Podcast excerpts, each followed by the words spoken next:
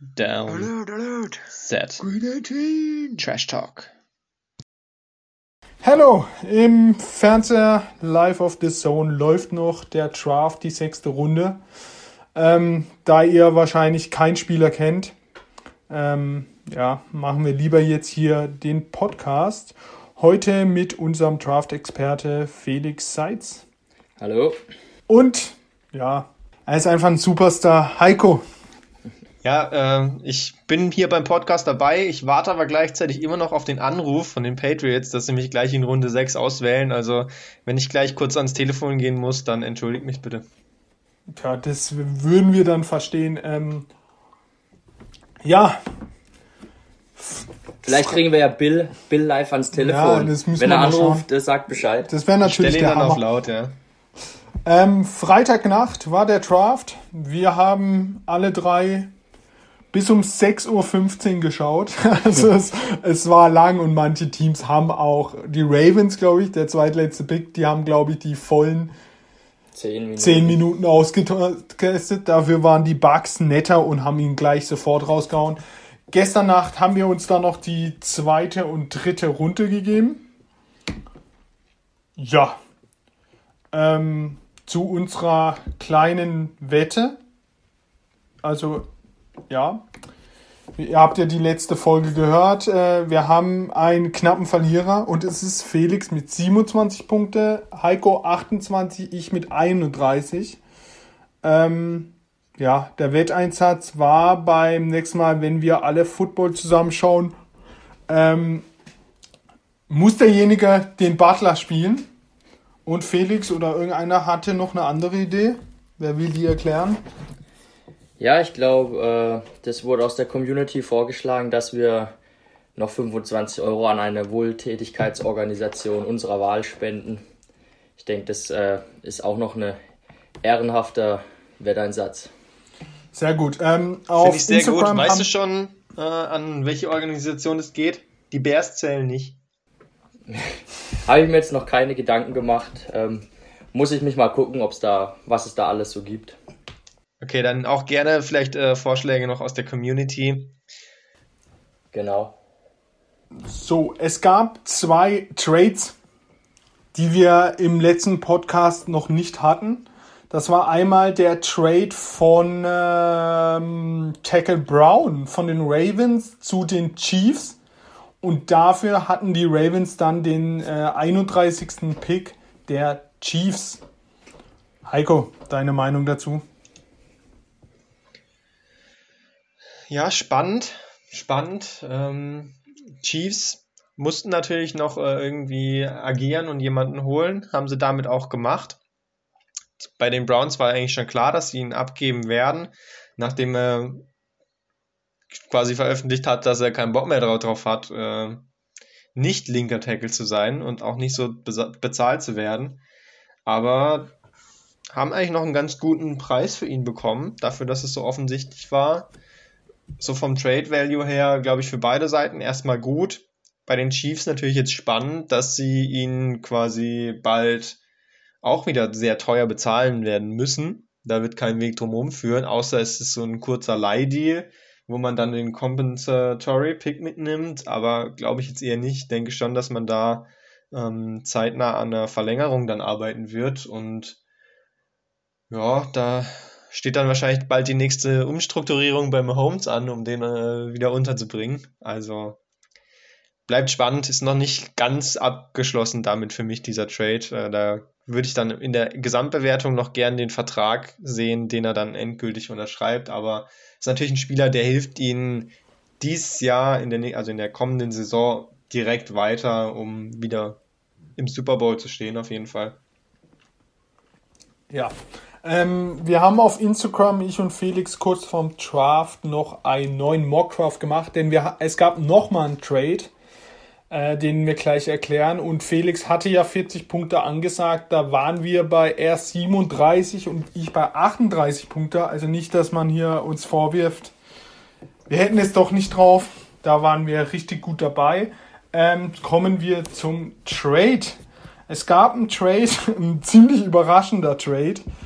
Ähm, die Denver Broncos traden sich von den äh, Carolina Panthers Quarterback Teddy Brid Bridgewater.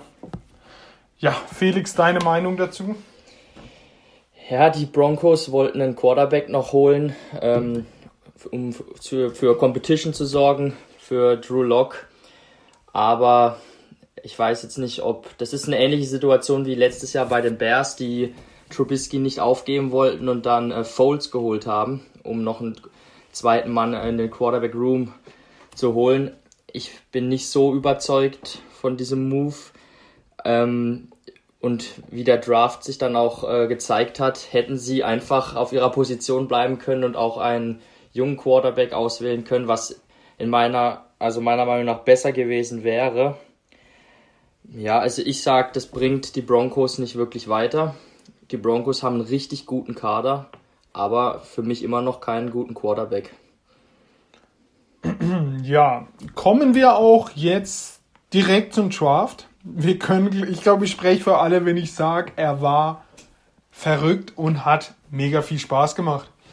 Also äh, verrückte Dinge sind passiert. Ja, Mock Trades von allen Experten wurden ab dem siebten Pick komplett zerstört. Und äh, fangen wir bei der Nummer 1 an. Äh, die Jacksonville Jaguars. Ich glaube, da müssen wir nicht lange rumreden. Wie von allen auf dieser Welt vorhergesagt. Quarterback Trevor Lawrence. Ähm, ja. Ich würde sagen, wir kommen zu, wir wollen zu jedem Team noch sagen, was sie getraftet haben, aber die Jaguars kommen ja noch auf 25. Und ich würde sagen, wir warten noch. Oder Heiko, wisst du noch was zu Trevor Lawrence an? War das eine Überraschung für dich? Es war für mich keine Überraschung und es war auch vor allem für ihn keine Überraschung. So in den Interviews danach ist auch angeklungen, dass eigentlich so seit Anfang Januar schon klar war, allen Seiten, dass er das werden wird. Also seine Anspannung war, glaube ich, äh, gering. Ja, kommen wir zu Pick 2, New York Jets. Die hatten auch später einen, zu denen kommen wir auch noch. Aber auf 2, wie auch von jedem vorher gesagt, Quarterback Zach Wilson. Felix. Können wir, denke auch kurz halten. Auch hier keine Überraschung. Jets holen sich den Quarterback der Zukunft. War auch unser Quarterback Nummer 2 und da hat eigentlich auch jeder mit gerechnet, dass es so kommt. Und einfach ein geiler Typ. Ja, und die Jets sind auch diesen Weg dann, haben diesen Weg auch eingeschlagen und ihn dann geholt. Also soweit verlief eigentlich der Abend noch relativ ruhig nach den ersten zwei So, Picks. die Nummer drei, die 49ers. Jetzt haben wir öfters gesagt, beginnt der Draft und er hat begonnen. Es war nicht wie von jedem Experte vorhergesagt Quarterback Mac Jones, sondern es war Quarterback Trey Lance. Heiko, Deine Meinung? Ja, also ich habe mich natürlich erstmal geärgert, ähm, weil ich natürlich eigentlich lieber Trey Lance hätte fallen sehen aus Patriots Sicht. Äh, für die 49ers denke ich ein guter Pick. Ähm, ja. Einziger Nachteil jetzt im Vergleich zu Mac Jones könnte sein, dass äh, Trey Lance ein bisschen länger Zeit braucht, um auf sein Top-Niveau zu kommen, aber ich glaube, das Ceiling ist dann eben einfach deutlich höher. Und da kann Shanahan jetzt mal richtig zeigen, was er so drauf hat, äh, ob er ein richtiger Quarterback-Flüsterer ist und den zu einem Superstar macht oder ob der dann doch nur so ein Top 20, Top 15 Spieler in der Liga wird. Ähm, ich denke aber schon, dass es äh, der richtige Pick war Zumindest im Vergleich zu Mac Jones. Ich hätte eigentlich auch mir Justin Fields da sehr gut schon vorstellen können. Aber ich denke, so ist es jetzt und schauen wir mal, ab wann Trey Lance dann auch auf dem Feld steht. Ich denke, das ist jetzt die spannendste Sache. Noch haben sie ja Garoppolo.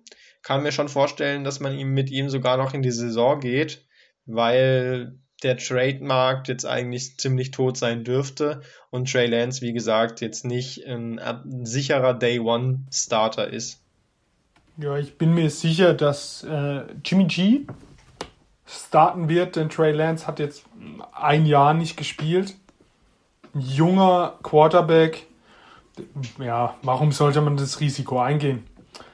Ähm, ja, Felix, willst du noch was zu Trey Lance sagen oder sollen ja, wir die weiteren Picks der 49ers nennen? Vielleicht noch ganz kurz. Ähm, ich denke, es war dann doch die, die, oder die bessere Entscheidung, den Spieler an drei zu nehmen, der einfach mehr Upside hat, weil wenn man überlegt, was die 49ers abgegeben haben, sie haben zwei äh, Future First Round Picks investiert und glaube ich sogar noch einen Drittrunden Pick und dafür hat, finde ich, Mac Jones einfach nicht äh, genug Upside, um das recht zu fertigen.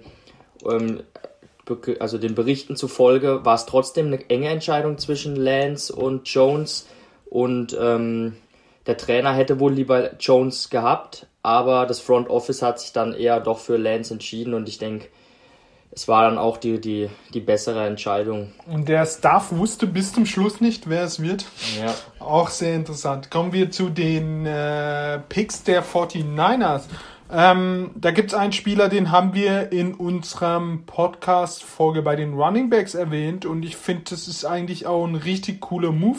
Trey Sermon in Runde 3 an Pick 88 als Running Back zu den 49ers. In einen Augen passt er da auch ja, sehr gut hin. So ein kleiner Baby-Mostert.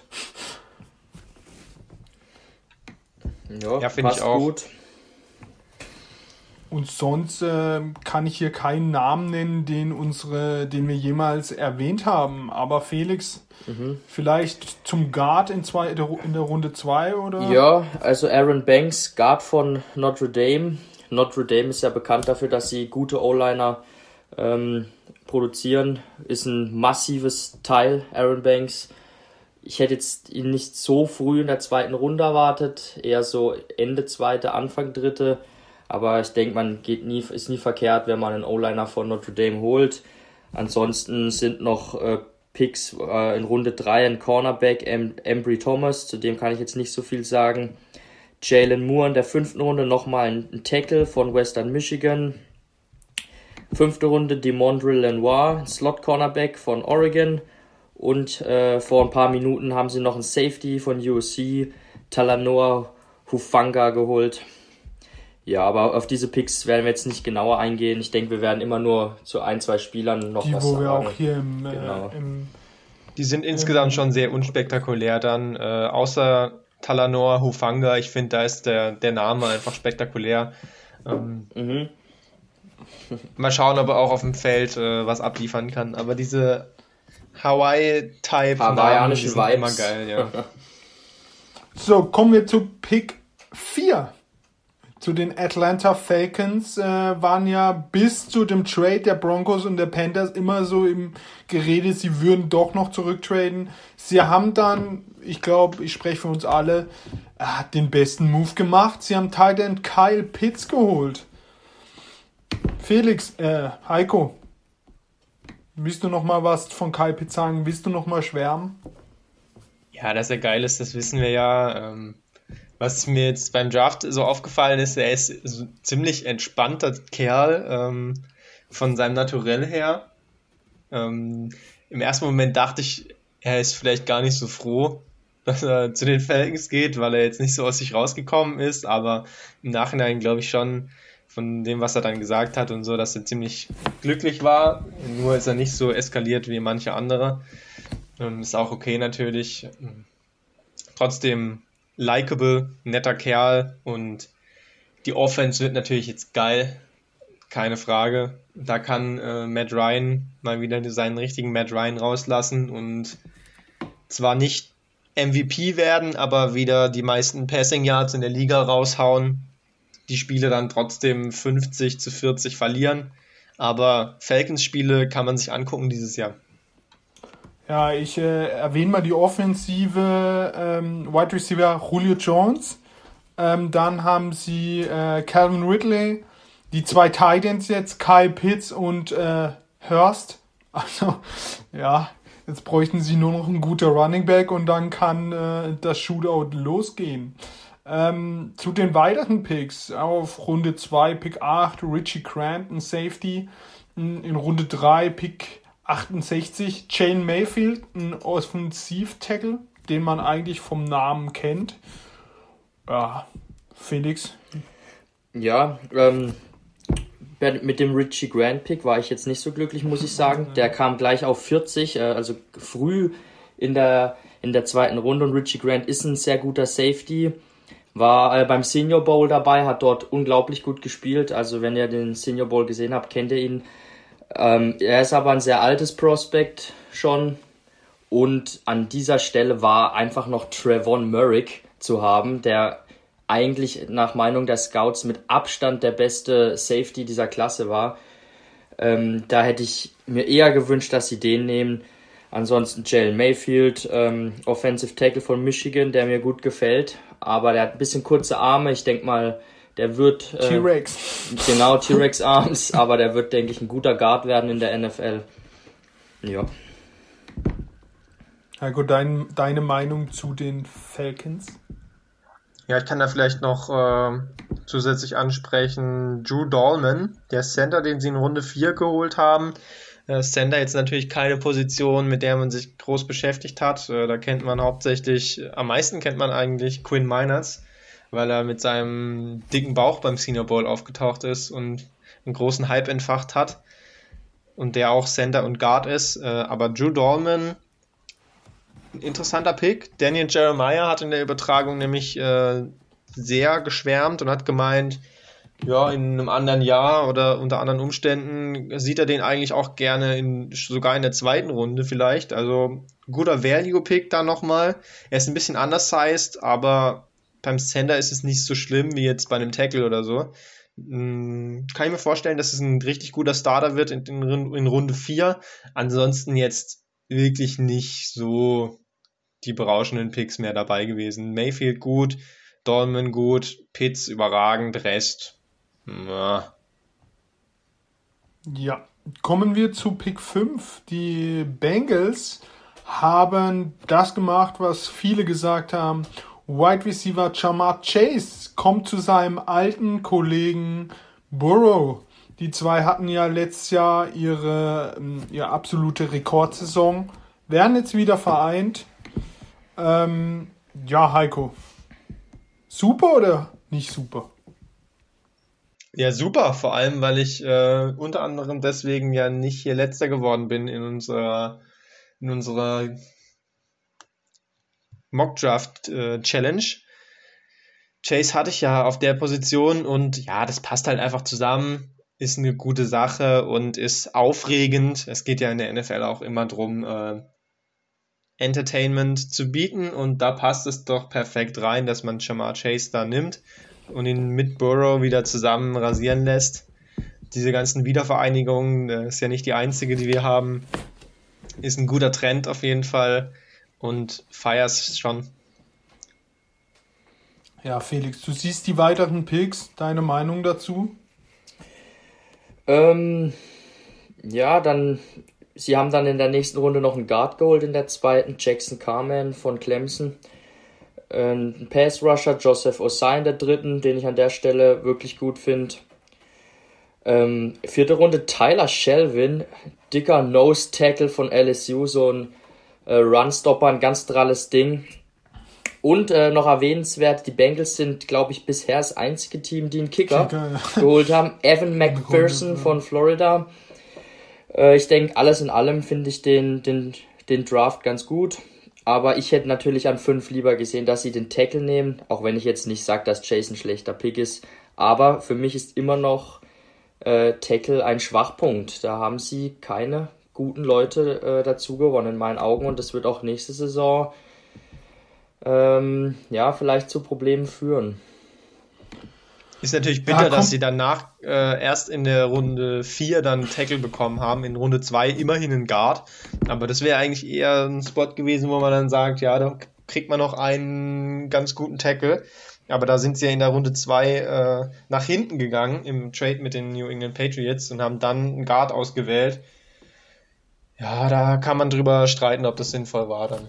Vor allem war an der Stelle noch ein richtig krasser Tackle auf dem Board, den sich dann ein anderes Team geschnappt hat, aber da werden wir später noch drauf kommen. Ähm, kommen wir zu Pick 6 und da machen wir nur schnell den Spieler, denn sie kommen auch später nochmal. Es sind die Miami Dolphins und ja, das war so der erste große Schocker an dem ganzen Abend, der, ich glaube, alle Mockdrafts erstmal zerstört hat. Die Miami Dolphins holen nicht O-Liner Penay Sable, sie holen Wide Receiver Jalen Waddle. Felix. Ja, ich habe ich hab ja eine hohe Meinung von Waddle. Ist ja mein Wide Receiver 2 hinter Chase gewesen im Ranking und äh, er ist ein Game Changer. Trotzdem hätte ich auch eher erwartet, dass sie mit dem Tackle gehen, weil auch äh, die Dolphins haben äh, noch keinen wirklichen ja, Star-Tackle, sage ich jetzt mal. Aber ich finde den Pick trotzdem okay. Jalen Waddle ist geil. Wie viel Speed hat denn jetzt bitte die Offense mit Waddle und Will Fuller? Also crazy. Und ähm, ihr müsst euch unbedingt diese Reaction angucken, als äh, sein Name gecallt wurde vom General Manager. In, in, in der Box mit der Familie ist er da gesessen und der Name wird verkündet. Er sitzt ganz allein hinten auf der Couch, die Familie steht alle, stehen alle vorne am Bildschirm. Der Name wird gerufen, alle flippen völlig aus und Waddle ohne eine Miene zu verziehen mit Sonnenbrille auf steht einfach auf und läuft aus dem Raum raus. Richtig witzig fand ich das. Äh, scheint ein ziemlich äh, abgezockter Kerl zu sein. ist ein geiles Video, aber äh, muss man leider, leider muss man es relativieren ein bisschen. Äh, die NFL hat extra nochmal selbst äh, gedraftet, äh, ge gepostet, dass ähm, sie mit der Kamera halt erst spät da waren und er vorher schon nach dem Telefonat mit der Familie äh, gefeiert hat und hat dann diese ah, okay. Szene auch nochmal gezeigt. ähm, natürlich hätte man eigentlich schon erwartet, nachdem es dann offiziell verkündet wird, dass man zumindest die nochmal freudig anguckt, aber das hat er dann nicht so gesehen. Da war er dann einfach schon so im Tunnel, dass er da losgegangen ist. Ähm, war lustig, ähm, würde ich ihm jetzt aber nicht so tief ankreiden. Also, Nein, also okay, ich fand es auch nicht schlimm, aber war halt irgendwie witzig. Das auf jeden Fall. Deine Meinung zu dem Pick? Ja, ich hatte sie ja mit einem Wide Receiver, auch vom richtigen Team, aber halt nach einem Trade zurück auf 9 und dann mit dem anderen, mit Smith statt Waddle. Ähm, deswegen bin ich damit natürlich nicht 100% einverstanden und ja, Waddle statt Smith kann man machen. Ist eine Frage von, was hält man lieber? Die Reunion ist wieder da, was ich natürlich gut finde. Aber ich frage mich halt, hätte man ihn auch nicht später bekommen? Sie sind ja dann nochmal von 12 auf 6 vor, um ihn jetzt am Ende zu holen. Ich denke, sie hätten vielleicht doch lieber, wie wir es auch spekuliert hatten, Pitts oder Chase geholt und die waren dann halt beide weg. Und weil die Broncos nicht interessiert waren, von 9 auf 6 zu gehen, wie ich das ja gemockt hatte, gab es dann halt niemanden, der auf 6 unbedingt hoch wollte. Und dann haben sie ihn halt auf 6 genommen, aber haben sie vielleicht einen Future First Rounder verschenkt quasi, weil sie den auch auf 12 vielleicht sogar einfach mit hätten nehmen können. Ja, genau, die Meinung hatte ich an dem Abend auch sofort. Warum tradet man den da noch vor? Aber sie haben es gemacht. Ähm, ja, kommen wir zu einem Team, die sich abgefeiert haben, als hätten sie den Super Bowl gewonnen. Im, äh, Im Locker Room, wenn man so im Büro, wenn man das so nennen kann. Es sind die Detroit Lions an sieben, haben sich den besten Tackle, wahrscheinlich der beste Tackle geschnappt. Penay Seville. Heiko, deine Meinung? Penny Sewell, äh, guter Pick an sich. Ein richtig guter Pick. Kann verstehen, dass sie da feiern. Auch wenn wir immer gesagt haben, das Richtige wäre einfach alles dieses Jahr wegzutraden und Picks fürs nächste Jahr zu sammeln. Ähm, das haben sie überhaupt nicht gemacht, sondern sie sind all in gegangen und haben alles gepickt, was sie haben. Sewell ist auf 7 ein guter Pick, da kann man nicht drüber streiten. In den weiteren Runden haben sie auch noch ganz gut abgeräumt, finde ich. Also die haben schon einen ganz ordentlichen Draft gemacht, leider können sie ja nicht so leiden. Ähm, aber da sind schon ganz gute Leute mit dabei, vor allem natürlich auch aus deutscher Sicht. In Runde 4 heute Amon Ross Brown noch mitgenommen, ähm, was ich einen sehr guten Value-Pick finde in Runde 4. Der ist auf jeden Fall brauchbar. Dann noch Levi Onwuzurike und Ifeato Melifunwo. Das ist natürlich mit Amon Ross Brown schon auch eine Ansage, was die Namen wieder angeht. Ich finde Lions äh, leider gut in diesem Draft gewesen.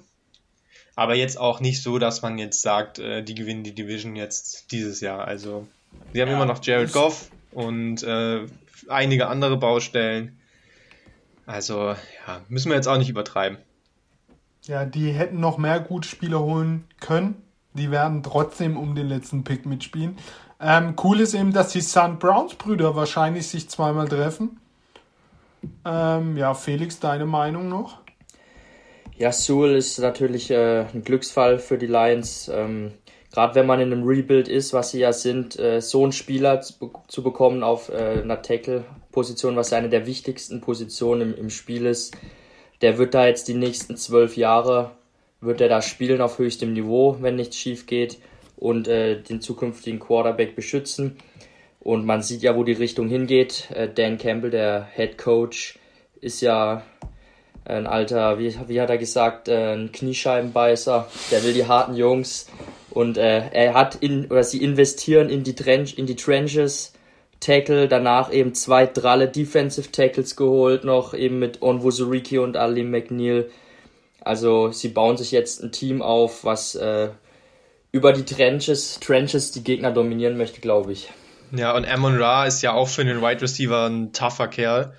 Also ja. die Toughness muss man schon auf jeden Fall haben. Am meisten freut mich der Sewell-Pick eigentlich für äh, Swift, den ich ja sehr feier. Ähm, der hat jetzt jemanden, hinter dem er herlaufen kann. Sewell ist ja vor allem für sein gutes äh, Run-Blocking bekannt, dass er sehr gut auch ins äh, Second Level vordringt und da noch weiter blockt und da wird sich äh, DeAndre Swift auf jeden Fall freuen. Ich würde nur noch äh, hinter ihm herlaufen an seiner Stelle. Kommen wir zur Nummer 8 und da war die erste Frage, ob sie einen Quarterback holen. Die Carolina Panthers haben sich dann komplett anders entschieden. Für viele auch, äh, außer für Danny Jeremiah, der das vorhergesagt hat. Äh, Cornerback JC Horn. Felix. Ja, das war der erste Schocker, also wo ich, wo ich wirklich auch äh, erstaunt war. Schocker. Ähm, boah. Nicht Certain, sondern JC Horn und dann noch ein Cornerback. Und dann ein Cornerback. Sie gehen jetzt wirklich erstmal all in äh, mit Sam Darnold, wirklich. Sie vertrauen ihm. Ich habe äh, Berichte gehört, dass sie lange überlegt haben, ob sie doch einen ähm, Quarterback holen, haben sich dann aber dagegen entschieden. Boah, also mit einem Justin Fields noch auf dem Board, wenn das nach hinten losgeht, dann ähm, werden die sich ganz schön was anhören dürfen von ihrer Fanbase. Zu Horn an sich, ich halte ihn für einen sehr guten Cornerback. Ich mag ihn sehr und ich glaube, er wird auch ein guter Cornerback in der Liga werden. Ist auch eine Position, wo sie jemanden gebraucht haben. Aber ich persönlich hätte, glaube ich, den Quarterback hier genommen, weil äh, Sam Darnold ähm, da jetzt so blind zu vertrauen, nachdem er eigentlich gar nichts gezeigt hat bisher, ist mutig. Ja, ist völlig dumm, ehrlich gesagt. Ähm, nimm doch Justin Fields, da machst du nichts falsch. Äh, selbst wenn du jetzt Justin Fields holst und dann im Camp siehst du, oh, Donald macht es gut, wir starten mal mit Donald und dann spielt Donald eine überragende Saison und du willst ihn verlängern und behalten und Justin Fields hat noch nicht reingeschissen in der Liga, dann kannst du ihn immer noch wegtraden und kriegst im, immer noch was Gutes dazu. Da kriegst, so da hast du dann nämlich. immer noch so wenig verloren. Klar kriegst du dann ja. noch mal ein bisschen Dead Money. Ist natürlich nicht schön, aber im Endeffekt ist der Verlust da nicht so riesig. Äh, das Upside von Fields zu haben, ist schon äh, mehr wert, hätte ich da gesagt. Und ich glaube ja auch einfach nicht, dass Daniel da jetzt überragend spielen wird. Deswegen absolute Fehlentscheidung, nicht Justin Fields zu holen. Aber sie sind nicht das einzige Team, das diese Fehlentscheidung gemacht hat. Trotzdem an der Stelle von ihnen schwach. Dafür in den späteren Runden ein paar geile Picks gemacht. Ähm, Leute, über die Picks wir auch schon gemacht, geredet ja. haben. Ja, es ähm, sind äh, drei Stück, die die Leute hier kennen müssen, wenn sie uns zugehört haben. Ja. Genau, in Runde 2 Terrace Marshall Jr., Wide Receiver von LSU, hatte ich sogar Ende der ersten Runde noch ähm, im Mock. Äh, ja, kann den, mal Stil werden. Zu den Ravens. Ist ein, ein sehr guter Athlet, groß, schnell und ähm, das kann ein richtig guter werden, wenn ihm denn Donald auch ein paar gescheite Bälle hinwirft. Dann haben sie noch in einen Tackle investiert, Brady Christensen, den haben wir jetzt natürlich nicht besprochen, deswegen überspringen wir den mal in Runde 3 und gehen zu Runde 4. Da haben sie, nee, in Runde 3 nochmal, in Runde 3 ja. haben sie nochmal gepickt. Tommy Tremble nämlich, den Tight End von Notre Dame, den wir sehr gefeiert haben. Äh, ihr erinnert euch, eher noch ein bisschen Fullback mit drin bei ihm, aber warum nicht auch die, der George Kittle Upside, der durchaus da ist. Runde 3, Pick 20 da, also insgesamt 83. Ist jetzt an der Position wahrscheinlich nicht mehr unbedingt ein Stil. Das wäre eher später gewesen, aber trotzdem natürlich ein Pick, den wir persönlich feiern. Und in Runde 4 dann nochmal einen Spieler geholt, den wir auch kennen und hier vom Podcast vorgestellt haben. Das ist Chuba Hubbard, Running Back von Oklahoma. Da muss ich jetzt sagen, bin ich weniger begeistert. Klar, Runde 4 Running Back ist so eine Running Back Runde. Kann man immer machen. Aber ob Chuba Hubbard jetzt äh, einer ist, wo man sagt, McCaffrey setzt sich doch auch mal raus, ruh dich aus, der Chuba macht es schon, eher weniger. Also ich sehe da weiterhin die 100% McCaffrey-Show, bis er sich verletzt hat und dann wird man mal sehen, ob der Chuba auch was kann. Ja, Felix, deine Meinung dazu? Ja, kann ich mich eigentlich nur anschließen. Mir gefällt noch den Pick, den sie vorhin in der fünften Runde gemacht haben, Davian Nixon. Sehr athletischer Defensive Tackle von Iowa mit äh, Upside, den ich in vielen Mock Drafts auch schon äh, deutlich höher gesehen habe. Vor ein paar Monaten sogar mal in Runde 1. Keine Ahnung, wieso der so weit gefallen ist. Und äh, Terrace Marshall ist ein absoluter Stil. Der ist, glaube ich, etwas gefallen, weil da äh, ein bisschen Verletzungshintergrund aufgeploppt ist, wohl an der Highschool mit äh, ein paar Verletzungen zu kämpfen gehabt. Äh, weil einen anderen Grund kann ich mir nicht vorstellen, dass der an 59 da noch äh, zu haben war. Also den hätte ich eigentlich deutlich früher erwartet. Ähm, kommen wir zu Pick Nummer 9. Es waren die Denver Broncos, da hat man auch gedacht, nehmen sie jetzt doch noch Justin Fields haben sich dann überraschend für einen Cornerback entschieden und ich habe, äh, glaube zu Felix auch vorm Dorf gesagt, ja, den Broncos ist scheißegal, die wollen einfach wieder eine krasse Defense. Sie haben in den besten Corner für uns äh, entschieden, äh, Patrick Surtain. Felix, was sagst du dazu? Es soll mir mal einer erklären, bei den Panthers und bei den Broncos, was ist denn dieser Prozess? Äh, dass sie beide sagen, sie brauchen da nicht den Quarterback. Ich verstehe es absolut nicht, auch nicht bei den Broncos. Auch wenn sie Teddy geholt haben, wäre Fields klar der, der beste Mann da für die Zukunft gewesen. Also ich hätte mit Fields mehr Hoffnung äh, gehabt als mit Teddy und mit Drew Lock. Aber sie nehmen den Cornerback. Patrick Surtain ist ein super Cornerback, hat den höchsten Floor aller Cornerbacks, also der wird, denke ich, ein guter Starter werden. Aber auch, dass sie einen Cornerback nehmen, verstehe ich jetzt nicht so ganz, weil da haben sie in der, ja, haben sie, ja, haben sie eigentlich gut in die Secondary investiert. Allerdings muss man auch wiederum sagen, also man kann nie genug äh, gute Coverspieler haben, gerade in der heutigen NFL, die immer passlastiger wird. Ist jetzt kein, für mich kein absoluter schlimmer Pick, aber ich persönlich wäre äh, da eine andere Route gegangen ähm, wenn ich der GM der Broncos gewesen wäre. Sehe ich absolut genauso. Ähm, Nochmal auf Teddy Bridgewater zurück. Isoliert ist der Trade gar nicht so schlecht. Sie haben nicht viel hergegeben, einen schlechten Pick abgegeben und äh, Teddy verdient von ihnen gezahlt sehr wenig. Das heißt, so als Backup-Option hinter dem noch jungen Drew Lock, bei dem man sich nicht sicher ist, ist es völlig in Ordnung, ihn damit in die Saison zu gehen und dann quasi zu sagen, hey, unser Team ist eigentlich gerade mega geil, aber wir verlieren die Spiele knapp, weil der Drew Lock die ganze Zeit fünf Interceptions wirft. Dann bringt man eben Teddy rein und der macht dann als Game Manager, bringt einem die Siege für die Playoffs. Das kann durchaus funktionieren, aber wenn man halt das Big Picture sieht, dass man hier auf neun einen Justin Fields oder auch einen von mir aus einen Mac Jones hätte haben können dann wäre das ja. die viel bessere Option einfach gewesen.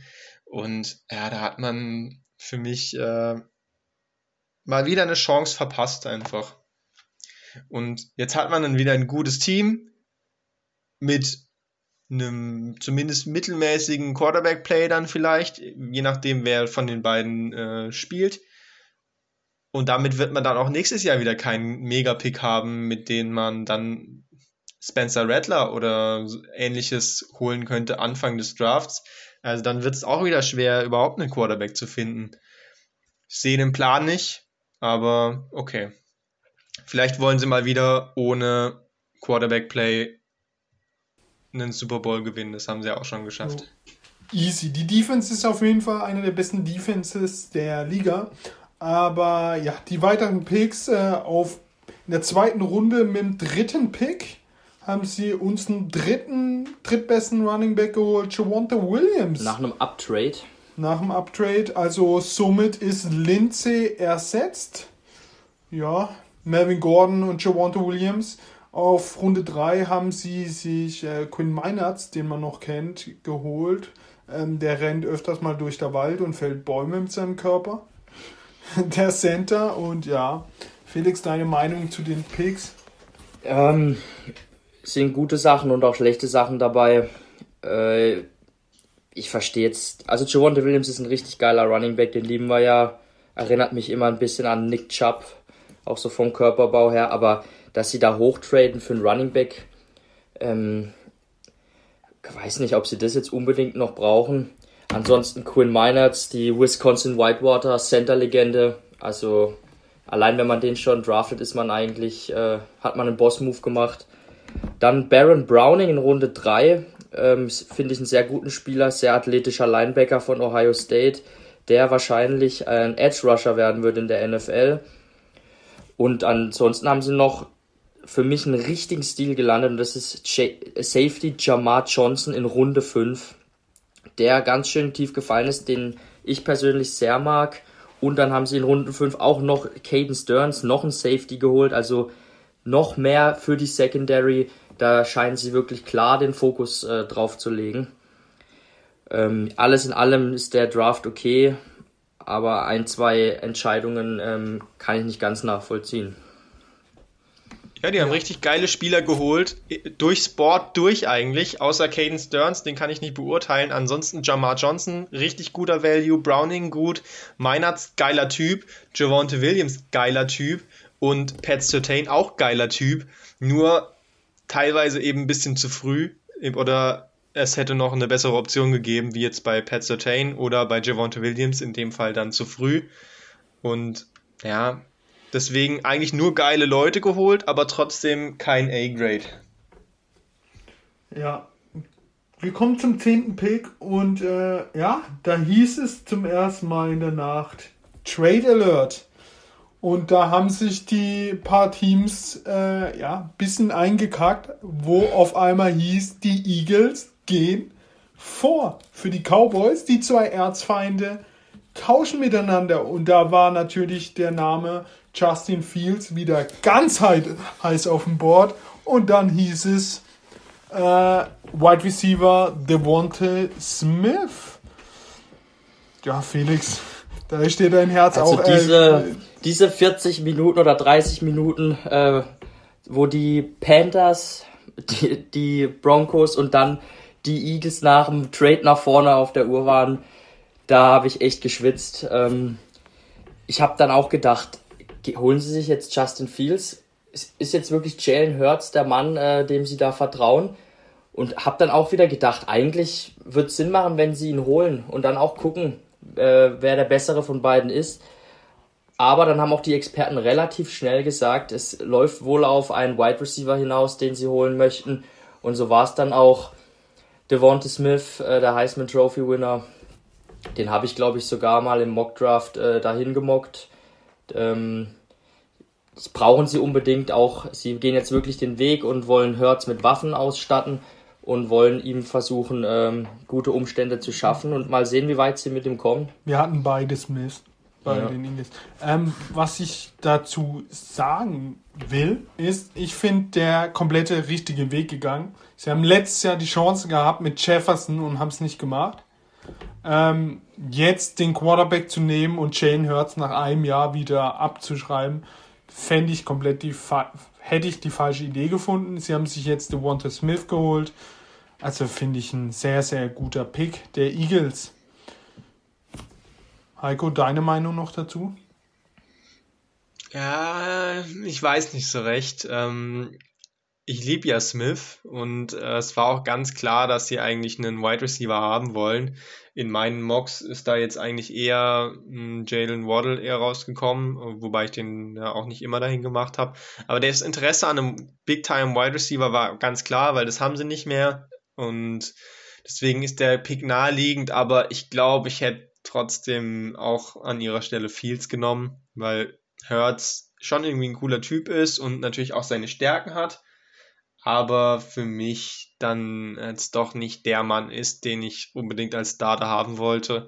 Deswegen auch wieder ein geiler Das Typ, halt- aber ich hätte lieber Fields Ja. gehabt. Ja, aber wenn du ihn eben als Erstrunden-Pick holst, dann musst du auch mal, da kannst du ihn nicht nach einem Jahr weghauen. Aber er war kein Erstrunden-Pick. Den haben sie aber halt in der zweite zweiten Runde, Runde ne? geholt. Ja, aber Aber Fields ist, äh, ich- Fields sage ich jetzt schon, ähm, Hurts. Hertz ist einfach eine light, light, light Version von Fields. Er ist nicht so schnell wie Fields, er ist nicht so beweglich wie Fields, er hat nicht so einen starken Arm wie Fields, er wirft nicht so genau wie Fields. Er ist einfach äh, vom ist Typ Quarterback her, äh, ja, er ist vom Typ eigentlich ähnlich, bloß alles macht er einfach ein bisschen schlechter als Fields, würde ich mal Genau, sagen. und da musst du eben dann das Upgrade eigentlich nehmen.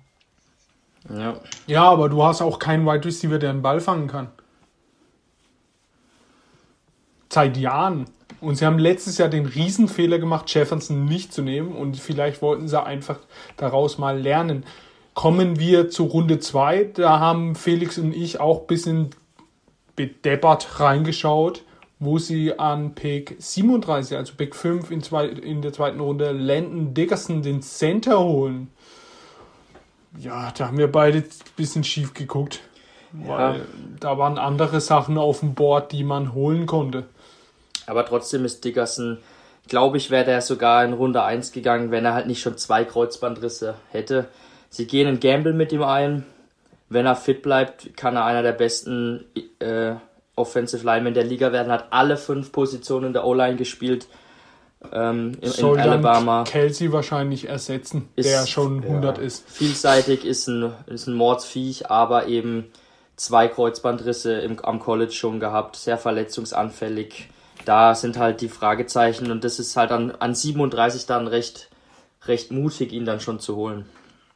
Ja, in Runde 5 haben sie Kenneth Gainwell, den wir auch, äh, über den haben wir geredet, ist ein kleiner Running Back, der eher, der auch als Wide Receiver spielen kann. Ähm, gefällt mir eigentlich der Move für die Eagles. Heiko, deine Meinung? Ja, ist auf jeden Fall der einzige Spieler, der da noch aufregend ist. Der Rest sind wirklich so ziemlich namenlose Spieler, die sie da zusammen gedraftet haben.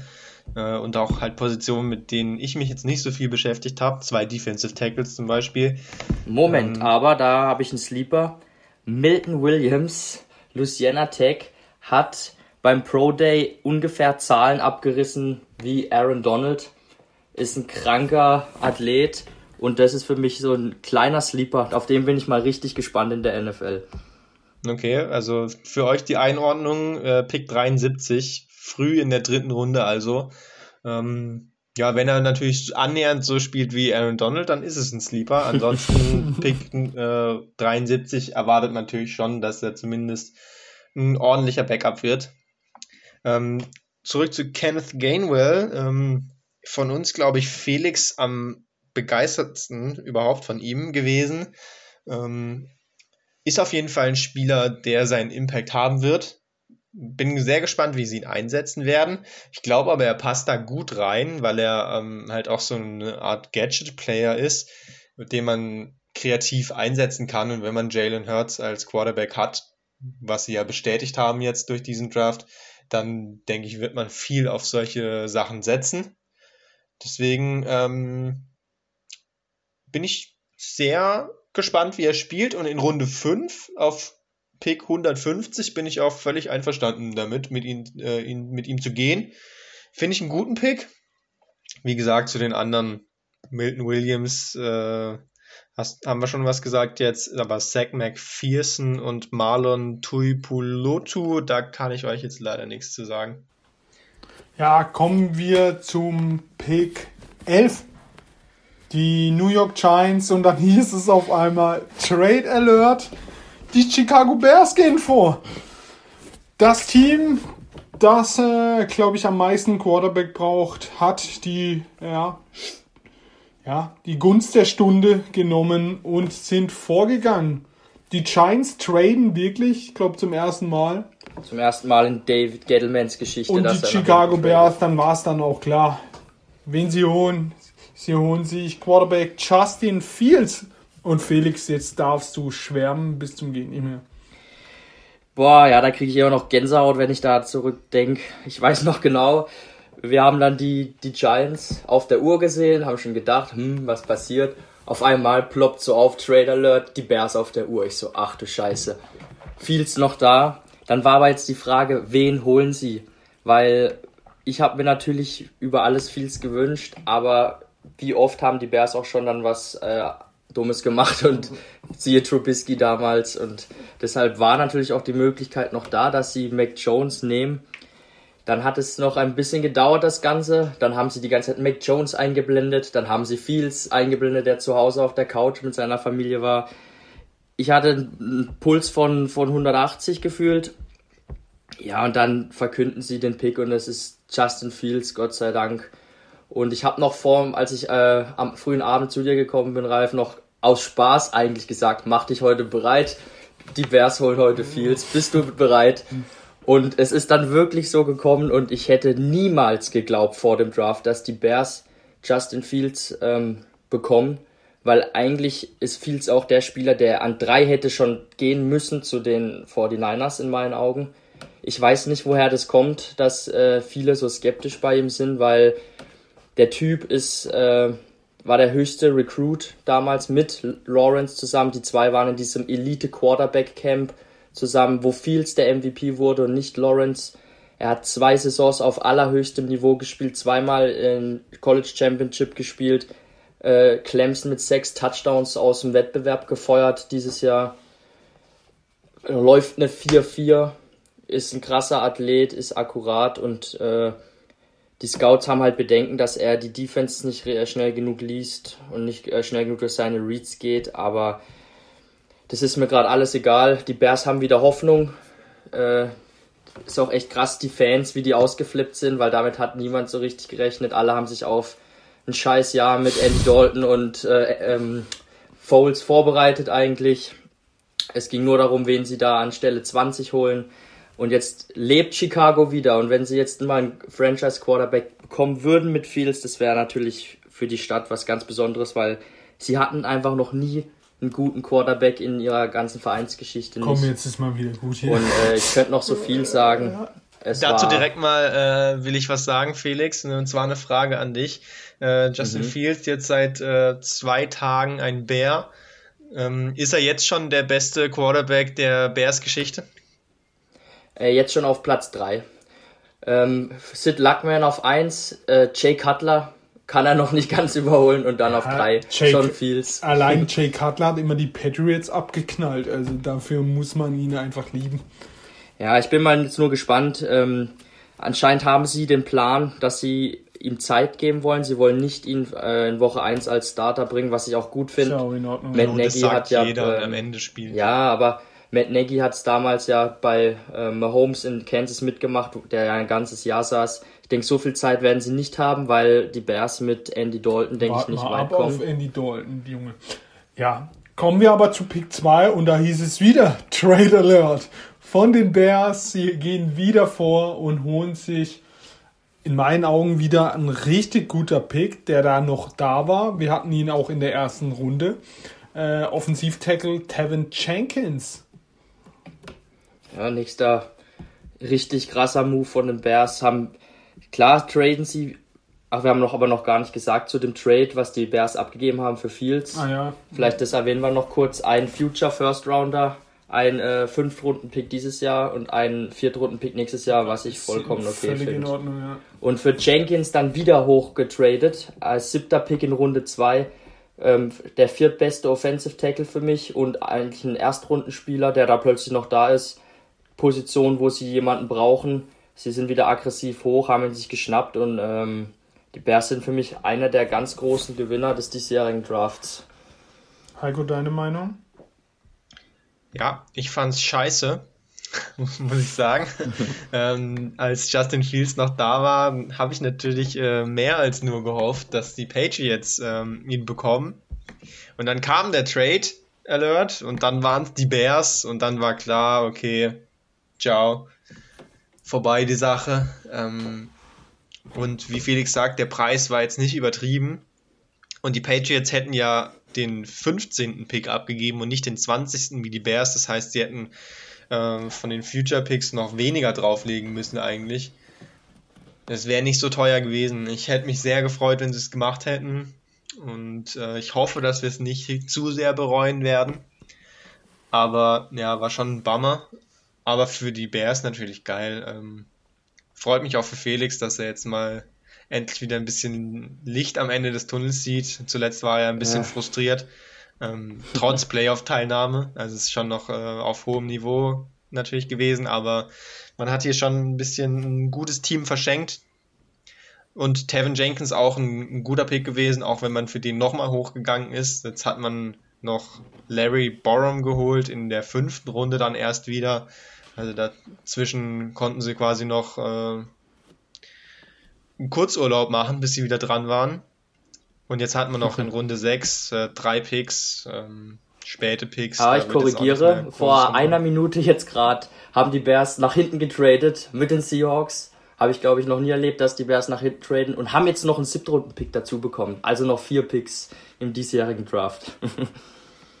ja, grundsätzlich eine gute Entscheidung, dann noch ein bisschen mehr Picks draus zu machen.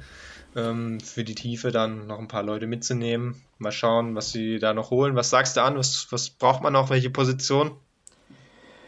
Ähm, man braucht nee, ein Cornerback, ein Wide Receiver und ein Linebacker oder ein Safety würde ich gern noch sehen. Ja, kommen wir zu den Bears weg an Pick 12. Die Dallas Cowboys. Die mussten ja zurücktraden, weil ihre zwei Cornerbacks, die sie wahrscheinlich haben wollten, weg waren und äh, haben sich dann für den besten Linebacker entschieden, Mika Parsons. Heiko, deine Meinung? Ja, Micah Parsons ist ein richtig guter Spieler. Ich hatte ihn ja sogar auf sieben zu den äh, Lions gemockt. Äh, spielerisch also ein sehr guter Pick, den sie da gemacht haben. Aber ich glaube, Micah Parsons ist einfach ähm, ein ganz schönes Hohlbrot und ein ziemlicher Idiot, ehrlich gesagt. Ähm, da gibt es ja die Gerüchte, dass da ganz komische Dinge vorgefallen sind äh, schon mit ihm. Also die Off-Field-Concerns, die sind äh, real auf jeden Fall. Ähm, ja, äh, ich will jetzt nichts über die Cowboys sagen, was äh, Leute verärgern würde, aber ähm, bin ich ganz unglücklich, dass er dort gelandet ist. Da muss ich ihn wenigstens nicht supporten. Ähm, auch interessant, dass sie überhaupt einen Linebacker auswählen, auch wenn es ein guter Pick ist. Sie haben eigentlich relativ viele Linebacker und vor allem, um da jetzt schon mal drauf einzugehen, haben sie in Runde 4 nochmal einen Linebacker geholt mit Jabril Cox. Wenn man jetzt denkt, ja, Runde 4, da macht man was für die Tiefe. Eigentlich war Jabril Cox äh, von LSU ein ziemlich guter Spieler, den man wesentlich früher eigentlich erwartet hätte. Der ist also nochmal gefallen. Jetzt haben sie einen richtig krassen Linebacker-Raum. Eigentlich haben sie vier richtige Starter jetzt auf Linebacker. Bin mal gespannt, wie sie die alle aufs Feld bringen wollen. Ja, aber gut, Move so jemand wie Fender Ash ist auch oft verletzt. Der Move war vielleicht auch dahin zu denken, dass Parsons ein Vollidiot ist. Und wenn der schief geht, dass sie wenigstens da noch einen haben. Ja, also es stimmt so schon. So weit denken NFL-Teams aber nicht. Glaub. Wahrscheinlich ist immer mindestens äh, einer raus, Parsons gesperrt oder Fender verletzt oder auch Smith verletzt. Ähm, dann hat man wenigstens noch drei äh, Optionen, wenn einer ausfällt. Äh, ansonsten, ja, auch eher ein paar unauffälligere Leute noch gedraftet. Calvin äh, Joseph, ein Cornerback, haben sie dann nochmal nachgeholt in Runde 2, nachdem ja in Runde 1 dann schon die Cornerbacks weg waren. Der Need ist natürlich groß, ob Calvin Joseph dann gut genug ist, um da zu bestehen, müssen wir sehen haben jetzt zwei Zweitrunden Cornerbacks auf der Außenseite stehen, nachdem sie letztes Jahr Trevon Dix geholt haben. Ähm, ist natürlich ein relativ hohes Investment, aber nicht äh, so, dass man gleich einen Topspieler hat. Äh, das wird ziemlich entscheidend, glaube ich, auch für ihre Saison, ob die Defense, ob die Secondary standhalten kann oder ob Deck in der Offense einfach jedes Spiel noch mehr Punkte machen, als, machen muss, als die Defense zulässt. Die anderen Spieler werden es nicht rausreißen. Also Osa Odigui Suva als Defensive Tackle oder Chauncey Golston als Defensive End. Nashon Wright nochmal ein Cornerback in Runde 3 oder Josh Ball als Tackle und Semi Fehoko als Wide Receiver. Da sehe ich jetzt niemanden dabei, ähm, von dem ich schon viel gehört hätte, dass er jetzt ein großer Star wird. Lass mich gerne von überzeugen, aber insgesamt für mich jetzt ein, ein mittelmäßiger Draft von den Cowboys. Ja, kann mich da eigentlich nur anschließen, da werde ich jetzt auch nicht mehr viel zu sagen. Calvin Joseph ist dann der Cornerback geworden, den sie noch brauchen, der auch äh, paar Character-Issues übrigens hat. Der war, glaube ich, ursprünglich mal bei LSU und äh, ist da aus irgendwelchen Gründen rausgeflogen, glaube ich, und dann ähm, zu Kentucky gekommen. Also irgendwas war da auch. Genaue Geschichte kenne ich jetzt auch nicht. Ähm, da muss man dann auch mal schauen. Und ich feiere Simi Fahoko in der fünften Runde. Finde ich einen ganz spannenden Wide Receiver. Ansonsten kann ich jetzt auch nicht viel zu den anderen sagen. Ja, an 13 waren dann schon die Los Angeles Chargers. Und die haben sich dann, äh, ja, den zweitbesten Tackle geholt, Roshan Slater. Felix, deine Meinung? Die Chargers hatten echt einen brutalen Draft ja, und das im so. positiven Sinne. Ähm, wirklich gut da abgewartet, auf 13 geblieben und Slater ist ähm, deutlich äh, der zweitbeste Tackle der Klasse. Eine Position, wo sie brauchen und da konnten sie dann auch gar nichts mehr verkehrt machen. Wirklich guter Pick. Ja, an, äh, in der Runde 2 haben sie dann ja, schon Stil, Asante Samuel, den auch mhm. viele in der ersten Runde gesehen haben, Cornerback von Florida State. Und äh, den man auch kennt, hatten wir erwähnt, in Runde 3 mit Pick 34, 97 also, Trey McKitty, der Tight End. But Willst why? Du noch dazu was sagen? Was? Warum haben sie das getan? Trey McKitty in Runde 3. Ja, sie hatten so einen guten Draft vorher, mit Slater schon angesprochen. Dass sie auf Tackle gehen wollen, war eigentlich klar. Die brauchten einen Tackle für Justin Herbert. Ich hatte da mit äh, Darisaw gerechnet, aber sie haben sich natürlich gefreut, dass Slater noch da ist. Damit hatten sie wahrscheinlich gar nicht gerechnet und haben sie, dann sind sie natürlich äh, äh, hoffentlich zum Podium gerannt. Ich weiß nicht mehr, wie viel Zeit sie runter haben laufen lassen, aber vielleicht haben sie auch schon mal einen Sekt getrunken, weil das war eigentlich Best-Case-Szenario für sie. Mit Asante Samuel in Runde 2 auch einen guten Pick gemacht. Ist jetzt kein Corner, bei dem man sich 100% sicher ist, dass er rasieren wird, aber trotzdem einer, der auf jeden Fall in Runde 1, 2 angesiedelt war in den Mock Drafts. Mit Josh Palmer auch noch als Wide Receiver in Runde 3 finde ich auch einen guten Mann geholt. Ist ja. auch ein, ein, größerer Receiver, der auch außen spielen kann. Ähm, bis dahin Top Draft und dann hauen sie dann noch in Runde 3 Trey McKitty raus, den ich ja gar nicht in Runde 3 gesehen habe eigentlich. Also den kann ich nicht nachvollziehen. Das hat dann irgendwie so den, den Knackpunkt des Drafts ausgemacht. Ab da ging es dann ein bisschen bergab. Ähm, gut, Runde 4, 5, 6, äh, immer schwer was zu sagen. Weiß nicht, Chris Rumpf, Brandon James, Nick, Nick Nieman. Felix, kannst du dazu was sagen? Äh, ja, Chris Rumpf ist äh, ein Edge Defender mit bisschen Upside. Ist der, ist der Sohn vom ähm, Defensive End Coach von den Chicago Bears. Also auch der hat einen Vater, der NFL Coach ist. Brandon James ist ein Offensive Tackle, der Upside auch hat. Ähm, wie ich feiere, also niemand, den Linebacker kann ich nichts zu sagen. Ähm, Larry Roundtree noch in Runde 6, den haben wir auch im Podcast gehabt, der war doch in deinem Echt? Running Back Ranking. Geil, Heiko mit geholt? dabei. Haben sie jetzt noch zugeschlagen. Larry Roundtree, der dritte von Missouri. Okay, Chargers bekommen ein A. A plus. A plus dafür. ja, die, Char die Chargers ein guter Draft äh, auf 14 hieß es dann schon wieder Trade Alert und diesmal ziemlich überraschend die New York Jets traden sich vor für die Vikings und holen sich, äh, ja, Felix sagt es oft genug, dass er eher ein Guard ist, Guard Elisha Wera Tucker. Ja, ein sehr guter Guard, den sie sich da holen. Ähm, den werden sie reinhauen und der wird von Tag 1 spielen und der hat auch Upside, ein Pro Bowl Guard zu werden. Der ist richtig gut. Allerdings, wenn man jetzt diesen Trade im Vakuum betrachtet, äh, bin ich da nicht so ein Fan davon. Sie haben mit den ähm, Vikings getradet, die ursprünglich da an der Stelle waren. Und haben dafür zwei Drittrunden-Picks dieses Jahr abgegeben, um Vera Tucker zu holen. Und die Vikings äh, haben mit dem Pick, den sie dann von den, ähm, von den Jets eben bekommen haben, von dem First-Round-Pick, auch einen Offensive Lineman geholt. Einen richtig guten, wo wir gleich noch drauf zu sprechen kommen deshalb hätte ich es lieber gesehen, dass sie äh, an ihrer Position bleiben und nicht diese drei Picks für einen Guard ausgeben, auch wenn es ein, ein Top-Guard ist. Und da sieht man auch klar, was sie vorhaben.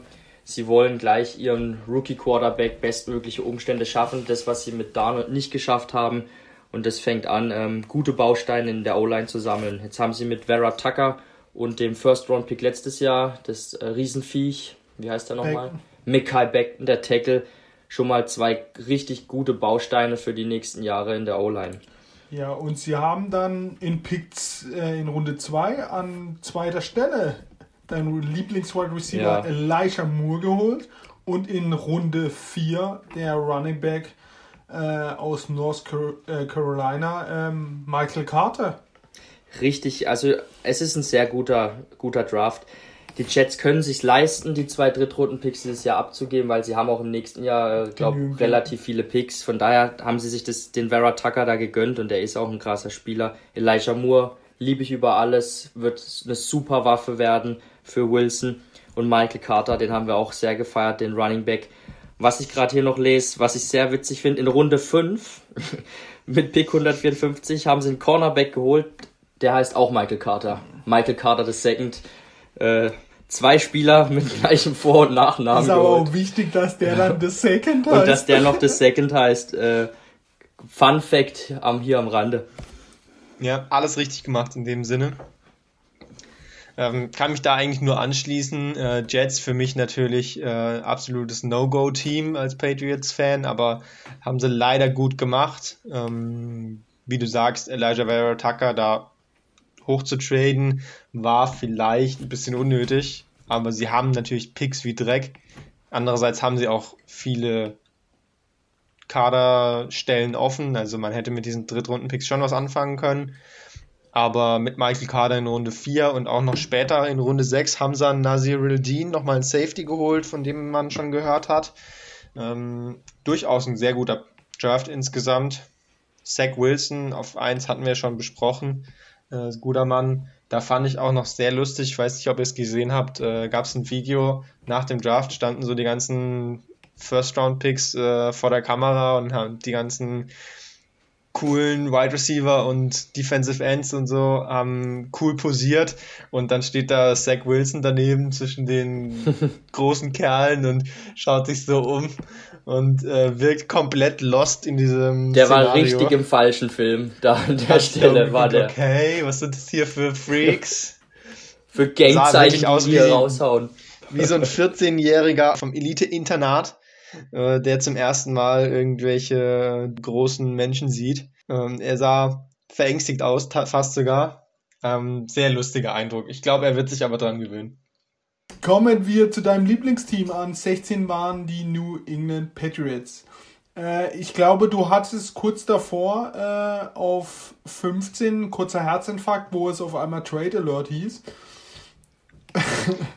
Ähm, du bist da jetzt ein bisschen verkommen. 15. Die Patriots waren auf 15 und nicht auf 16. Ja, aber habe ich 16 gesagt? Ja, ja. Ich meine natürlich 15. Ähm, ja, sie haben nichts gemacht und haben dafür dann einen Quarterback bekommen, Mac Jones, an 15 zu den New England Patriots. Heiko, du darfst natürlich. Ja, ich sag dir eins, es war wahrscheinlich genauso wie in unserer ersten Mockdraft-Folge, in der wir jeder, äh, jedes dritte Team hatten. Und ich hatte die Patriots und habe zweimal halbherzig probiert hochzutraden, mal ein schlechtes Angebot gemacht. Und habe dann aber im Endeffekt trotzdem auf 15 Mac Jones bekommen. Und so war es wahrscheinlich auch.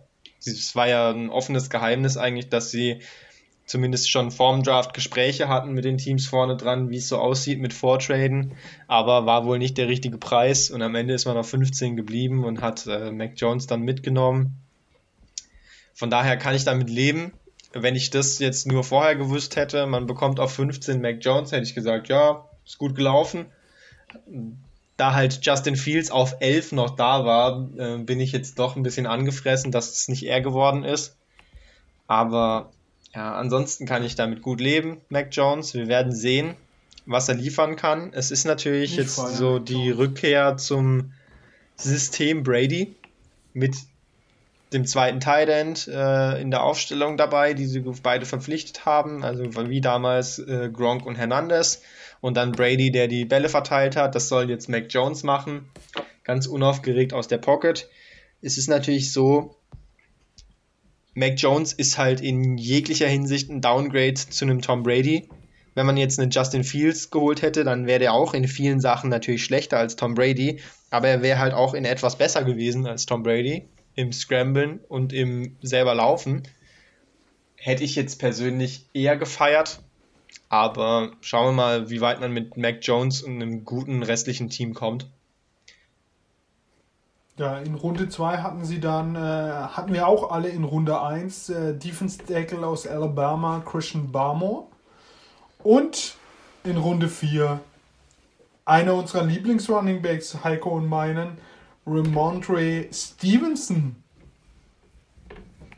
Ja, feierlich natürlich. Ähm, da habe ich mich am meisten gefreut fast. Ähm, einfach weil ich den Spieler sehr mag. Wir beide mögen ihn sehr, Felix jetzt nicht so sehr. Ähm, er ist ein recht langsamer Back, aber dafür ist er kräftig und macht trotzdem gute Moves dafür und auch gut im Passblock. Äh, Freue mich sehr auf ihn. Mal schauen, ob er früh aufs Feld Blunt kommt. 2.0. Genau, wer ihn noch kennt, LeGarrette Blunt damals, äh, Touchdown-Maschine. Also wundert euch nicht, wenn Ramondre Stevenson mal ein Spiel hat, wo er drei Touchdowns reindrückt, wenn es gut läuft. Finde ich geil, den in Runde 4 zu holen. In Runde 3 Ronnie Perkins, ein Edge. Ähm, war jetzt kein richtiger Need, einen Drittrunden Edge-Player zu holen, weil solche Spieler haben sie eigentlich viele so Mittelklasse-Leute, wenn, dann bräuchten sie halt mal so eine absolute Rakete in Runde 1 früh.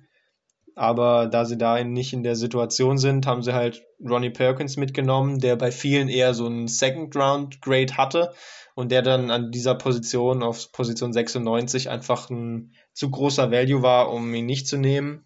Da hat Bill einfach nach Best Player Available gedraftet. Für Barmore sind sie ja hochgegangen in Runde 2, das finde ich auch gut. So einen guten äh, Defensive Tackle haben sie gebraucht und ich denke, der wird ähm, sehr schnell einen großen Impact, Impact haben. Die späten Spieler kann man jetzt noch wenig zu sagen. Äh, Cameron McGrone, Joshua Bledsoe, das eine ist ein Linebacker, das andere ein Safety. Und jetzt haben sie, glaube ich, noch einen Tackle geholt gerade, wenn ich das richtig gesehen habe. Ähm, ja, da muss man mal schauen. Der Kader ist schon tief. Er ist auf einigen Positionen jetzt nicht absolute Weltklasse, aber er ist sehr tief. Man hat ja sehr viele Free Agents auch verpflichtet. Also man hat schon einen sehr großen Kader. Ob dann jetzt hier so die Sechstrunden-Picks überhaupt den Cut überstehen können, wird abzu abwarten zu sein. Aber mit den Top-Leuten bin ich schon eigentlich zufrieden. War ein ordentlicher Draft. Ein guter Draft von den Patriots. Also ich mag Aber wieder sehr. kein Wide Receiver. Das äh, ist natürlich schon Ja. krank. In diesen zwei Jahren überhaupt keinen Wide Receiver zu holen, obwohl man Aber da haben sie ja zumindest letztes investiert Jahr in der den Free Agency. Need hatte. Ja, aber so ein Rookie ist halt schon nochmal was anderes. So ein Drittrunden-Rookie, der ist halt einfach vier Jahre günstig da. Ja. Willst du noch was zu den Pets Ja, sagen? nee, also Pets finde ich sehr guter Draft. Ähm, die letzten zwei Drafts waren ja nicht so erfolgreich, teilweise. Ähm, ich, da, ich sehe viele Spieler, wo ich einiges zutraue. Mac Jones haben sie gewartet, keine Picks abgegeben, sind auf 15 geblieben, haben ihn bekommen. Barmore ist ein Stil. Ähm, war auch absolut richtig, dass sie da hochtraden. Perkins ist für mich auch schon fast ein Stil in Runde 3, den habe ich früher erwartet. Und äh, ich mag auch Ca- Cameron McGrone, den Linebacker von Michigan, der auch in Runde 5, glaube ich, nur noch zu haben war, weil er sich das Kreuzband gerissen hat diese Saison. Den hätte ich eigentlich auch eher in Runde 3 bis 4 erwartet. Von daher, ähm, ich finde, die Patriots haben einen sehr guten Job dieses Jahr gemacht. Ja, kommen wir zur Nummer 16, äh, die Arizona Cardinals. Und äh, da kam der nächste Schocker. Ähm, die hohen Linebacker Savin Collins. Äh, Felix? Ähm, ja, das war wirklich überraschend. Also das war ein Pick, wo ich mich äh, ein bisschen, also den habe ich gar nicht so kommen sehen. Man versteht ihn noch nicht. Savin Collins ist ein geiler Spieler. Sie wollen ihn anscheinend wirklich als äh, Mittellinebacker aufbieten. Er ist natürlich äh, bisschen, also er ist schon massiv für einen Mittellinebacker. Was hat er? Über 260 Pfund wiegt er, glaube ich. Aber er bewegt sich gut für seine Größe, hat äh, gute Instinkte, kann auch mal äh, den Quarterback rushen ähm, und soll das Linebacker-Duo mit Simmons, dem Erstrunden-Pick nächstes Jahr bilden. Also sie haben jetzt zwei First-Round-Picks investiert in diese Position. Ich persönlich ähm, hätte eher erwartet, dass sie vielleicht was für die Secondary machen oder ähm, ich hatte ja, glaube ich, sogar Barmore da in Erwägung gezogen, was für die Defensive Line ja, kurz gesagt, ich mag Collins, ist ein guter Spieler, aber ich habe den jetzt ehrlich gesagt nicht äh, hier an 16 erwartet bei den Cardinals. Und sonst äh, kann ich noch kurz sagen, haben sie dann in der zweiten Runde erwähnenswert Rondell Moore gedraftet, ein Wide Receiver. Feier ich, ich mag ihn ja. Der kleine, kleine, aber breite Receiver von Purdue, der extrem schnell ist. Und das ist eine gute Slotwaffe für ähm, Kyler Murray. Passt gut in die, in die Receiver-Gruppe. Haben ja ihren Outside-Receiver, die Nummer 1 mit äh, Hopkins und dann so ein Rondell Moore da rein. Der, der Pick hat mir sehr gut gefallen. Und ansonsten die späteren ein Cornerback noch geholt, Marco Wilson und in der sechsten Runde Victor Dimukeye. Da werden wir jetzt nicht genauer drauf eingehen. Jo, Savin Collins, äh, durchaus überraschend. Ich hatte ihn ja dann ähm, nach dem Trade von den Chiefs und Ravens, hatte ich ihn spät bei den Ravens noch in der ersten Runde drin. Ähm, aber auf 16 ist jetzt schon ein bisschen früh. Ähm, und vor allem interessant halt, äh, wie du schon gesagt hast, man hat Isaiah Simmons letztes Jahr geholt und hat jetzt quasi ein Linebacker-Duo, was äh, sehr viel gekostet hat.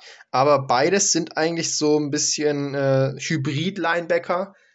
Und äh, da muss man jetzt echt schauen, wie man mit den zwei dann zusammen auf dem Feld äh, spielen wird. Ähm, entweder das wird die, die krankste Linebacker-Defense, die man je gesehen hat, oder es wird äh, ein kompletter Flop, glaube ich. Ähm, da muss man auf jeden Fall mal ein Auge drauf haben. Arizona äh, Linebacker-Gruppe, sehr spannend. Ähm, ich hatte ja in Runde 1 bei ihnen schon den Wide Receiver gesehen, weil Jalen Waddle bei mir im Mock noch da war. Ähm, den haben sie natürlich um 10 Picks jetzt verfehlt und haben dann in Runde 2 eben den Wide Receiver nachgelegt, weil sie da wirklich noch eine Waffe gebraucht haben. Haben jetzt mit Rondell Moore äh, das geholt, was sie sich äh, schon von Andy Isabella versprochen hatten, der ihr letzter hoher äh, Wide Receiver war, der auch so relativ klein und schnell, einfach hauptsächlich schnell war. Der ist aber komplett gefloppt. Da kann man ihn nur, ähm, kann man nur hoffen für sie, dass es mit Ronald Moore besser klappt.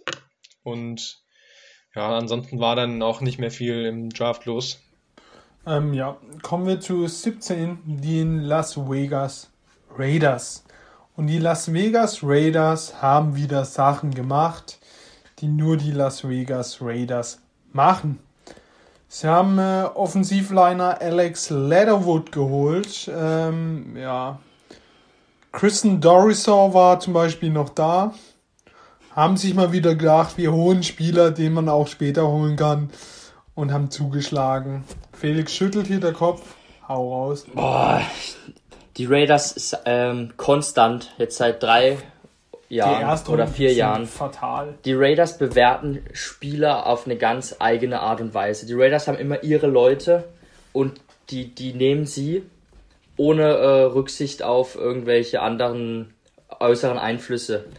Äh, man sagt ja auch immer, man soll nicht äh, zu overconfident, also du sollst nicht zu überzeugt sein von deiner von deiner eigenen Evaluation. Und das würde ich aber mal den Raiders dringend raten, dass sie sich auch mal ein bisschen andere Einflüsse noch mit reinholen, weil das fällt jetzt doch schon auf, dass sie hier jetzt wieder einen Spieler holen, der ähm, eigentlich von allen erst in der zweiten Runde gesehen wird. Ich will jetzt nicht sagen, dass Leatherwood ein schlechter Spieler ist. Also der ist ein super Athlet, hat richtig lange Arme, Ähm, aber trotzdem, wie du es gerade gesagt hast, war zum Beispiel Darisaw noch auf dem Board und eigentlich jeder Analyst sieht Darisaw als den deutlich besseren Tackle und den sehe sogar ich als besseren Tackle. Und äh, ich bin jetzt wahrlich kein O-Line-Fachmann, aber wenn man sich die zwei anguckt vom Tape, ist es, finde ich, schon deutlich zu sehen, dass äh, Darisaw beispielsweise mehr Upside mitbringt. Aber die Raiders, ähm, ja, sie stehen zu ihrer Philosophie, holen dann äh, Leatherwood und ja, ist eine Position, die sie gebraucht haben. Ich habe ja immer gesagt, Tackle brauchen sie, nachdem sie so viele O-Liner verloren haben. Aber für mich ist es der falsche Mann an der Stelle. Wenn sie den in der zweiten Runde holen, sage ich gar nichts, dann wäre das ein super Pick. Aber in der zweiten Runde haben sie dann vieles wieder gut gemacht und haben sich wahrscheinlich der beste Safety geholt. An Stelle 43 Trevin Merrick. Ja, also eigentlich hätte es gerade umgekehrt sein sollen. Merrick mit ihrem ersten Ja, Pick, zweite gemacht. Runde Leatherwood, dann hätte niemand was gesagt. Sie haben jetzt trotzdem beide Spieler. Das ist dann mal aber ein Pick, wo wir die Raiders wirklich loben müssen. Oder Sind, die Hayden, die davor dran waren. ja, oder die Hayden, die davor Merrick nicht genommen haben. Raiders sind hoch get, äh, get, ähm, getradet, haben sich Merrick geschnappt und das ist ein Riesenstil. Toller Pick, äh, da kann ich also gar nichts Negatives zu sagen. Eine Position, wo sie auch brauchen. Da muss ich jetzt mal endlich den Hut ziehen vor den Raiders, das war wirklich gut. Heiko? Klassischer Fall von äh, Don't hate the player, hate the pick bei Alex Leatherwood. Ähm, 17 ist einfach sehr früh für ihn. Ähm, man kann ihn ja gerne früh holen, aber das Ding ist halt immer, man muss ja auch überlegen, man hätte ihn einfach auch später bekommen können, sehr, sehr wahrscheinlich, und hätte dann nochmal ein paar zusätzliche Picks mitnehmen können. Aber wollten sie sich nicht drauf verlassen, sie wollten ihn unbedingt haben, äh, soll uns recht sein. Interessant anzumerken ist eigentlich noch, dass sie zumindest laut äh, offiziellem Listing, dass sie drei Safeties geholt haben. Man spielt ja in der Regel mit zwei, manchmal auch nur mit einem. Ähm, sie haben drei neue geholt und sie haben schon Jonathan Abram, den sie ja auch früh gedraftet haben, vor zwei Jahren, glaube ich. Fragt man sich jetzt erstmal, okay, was ist da los? Äh, mit Runde 2, 3 und 4 jetzt auch nicht die, die schlechtesten Picks, die sie da drauf verwendet haben. Aber sie haben auch selbst Divine Diablo, den sie in der dritten Runde auf Pick 80 geholt haben, äh, verkündet als Linebacker. Der wird dann als Linebacker eingeplant werden und dann hat man mit Merrick und mit Gillespie einen Free Safety und einen Strong Safety und mit Abram noch einen dazu. Da hat man drei Spieler für zwei Positionen und ist da flexibel, also ist noch vertretbar. Ähm, dazu dann noch einen Corner geholt auch, also sehr viel in die äh, Defense und vor allem in die Secondary investiert.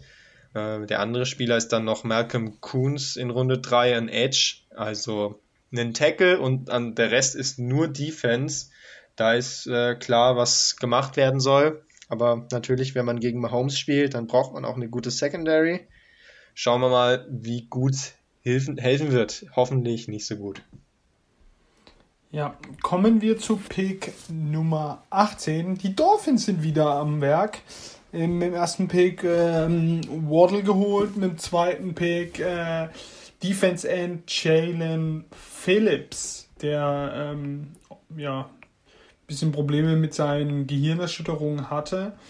Ähm, ja, Felix, deine Meinung? Ja, sehr guter Pick. Äh, Phillips, wenn er jetzt nicht diese Verletzungssorgen äh, mit den Gehirnerschütterungen, die Probleme hätte, denke ich, wäre er vielleicht sogar auch noch früher gegangen. Ich habe ja schon mal gesagt, dass er das beste Tape von allen Pass-Rushern für mich hat und ich weiß gar nicht mehr, was haben wir denn da? Wir dachten eigentlich, dass sie eher auch mit einem Linebacker gehen, weil zu dem Zeitpunkt noch ein, zwei sehr gute da waren, aber haben sich dann für den Pass-Rusher entschieden und ich finde, das Ich rundet- Jalen Phillips. das äh, rundet eine ähm, gute erste Runde ab von den Dolphins mit Waddle und dann den einen der besten Pass Rusher ist ja auch eine sehr wichtige Position und gute Pass Rusher kriegt man auch meistens nur in Runde 1 bis 2. Ähm, ja, fand ich gut, was die Dolphins da gemacht haben. Ja, äh, absolut nicht gut.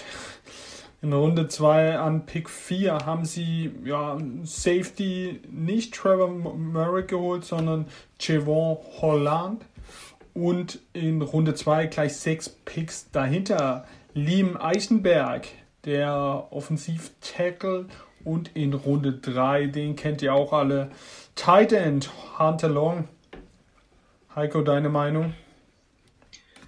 Ja, das sind auf jeden Fall alles ordentliche Spieler. Man muss natürlich auch sagen, äh, diese ersten fünf Spieler, die sie ausgewählt haben, sind halt alle bis äh, Pick 81, das heißt Runde 3, Nummer 18. Äh, ist natürlich absoluter Luxus in dem Bereich, äh, fünf Spieler zu haben. Zweimal Runde 1, zweimal Runde 2 und dann noch ein Drittrunden-Pick. Das sind natürlich Top-Leute und die planst auch äh, als highly effektive Spieler dann ein in deinem Kater. Hunter Long ist ein ordentlicher Spieler, haben wir schon gesagt. Das dritte Runde ist seine Range gewesen, wo er gedraftet werden wird. Das war auch so. Sie haben Gesicki als Nummer 1 Anspielstation. Hunter Long ist ein grundsolider Titan, der eine guter Nummer 2 da ist und vielleicht dann auch langfristig die Nummer 1 werden kann. Mit Liam Eichenberg hat man einen soliden Tackle geholt, Anfang Runde 2. Ähm, ein Stil ist das jetzt an der Stelle nicht, aber ist auch nicht schlecht. Äh, Javon Holland, ja, als Safety hätte man jetzt wieder sagen können, nimm doch lieber Merrick, der noch da gewesen wäre. Hab mich mit der Safety Class jetzt nicht so beschäftigt, aber was man so von allen Mocks gehört hatte, war Merrick schon die klare Nummer 1. Aber sie sehen da was in Holland. Ähm, sie können sich natürlich auch leisten, da mal einen rauszuhauen, wie bei Jalen Phillips, wo man dann vielleicht in einem Jahr nichts mehr von hat, weil er es einfach nicht äh, übersteht mit seinem Kopf weil sie haben ja so viele Picks, dann auch nächstes Jahr wieder, dann kann man im Zweifelfall da dann auch wieder eine, eine sichere Variante nachlegen. Aber Upside ist natürlich enorm bei Phillips. Wenn er fit ist, dann ist er der beste Edge in der Klasse. Und dann ist der beste Edge auf 18 ein Stil. Ja, und jetzt haben sie noch zwei Siebtrunden-Picks, die sind dann zu vernachlässigen, wenn die gepickt werden. Ja, also Holland ich finde jetzt Holland, äh, der hat halt ein Opt-out gehabt und ist deshalb in Vergessenheit geraten, aber eigentlich ist er äh, dann nach Merrick schon der zweitbeste Safety und so viel liegt jetzt, glaube ich, nicht äh, zwischen den beiden. Ich glaube, das ist dann eher eine Typfrage, wenn man da bevorzugt. Von daher finde ich es noch okay und Eigenberg haben sie hochgetradet. Äh, Pick 42 ziemlich hoch, da waren, glaube ich, schon noch ein, zwei Leute, zum Beispiel ähm, der, der Koloss aus Stanford. Ähm, Walker Little. Walker Little zum Beispiel noch da, der, der ganz klar ein Tackle-Prospect ist, weil ich sehe Eichenberg als Guard auch in der NFL, der hat 32 Inch Arms. Das ist sehr oh, kurz. Also, der ist in wirklich kurz. Ich denke mal nicht, dass er äh, ein Tackle werden wird in der NFL, aber guter Guard. Ähm, ja. Hunter Long ist, haben wir ja gefeiert. Also nur gute Picks, aber waren auch hohe Picks. War jetzt nicht so schwer da äh, ins Klo zu greifen. Naja, fragt mal die Raiders. Ähm, kommen wir zu Pick Nummer 19, das Washington Football Team.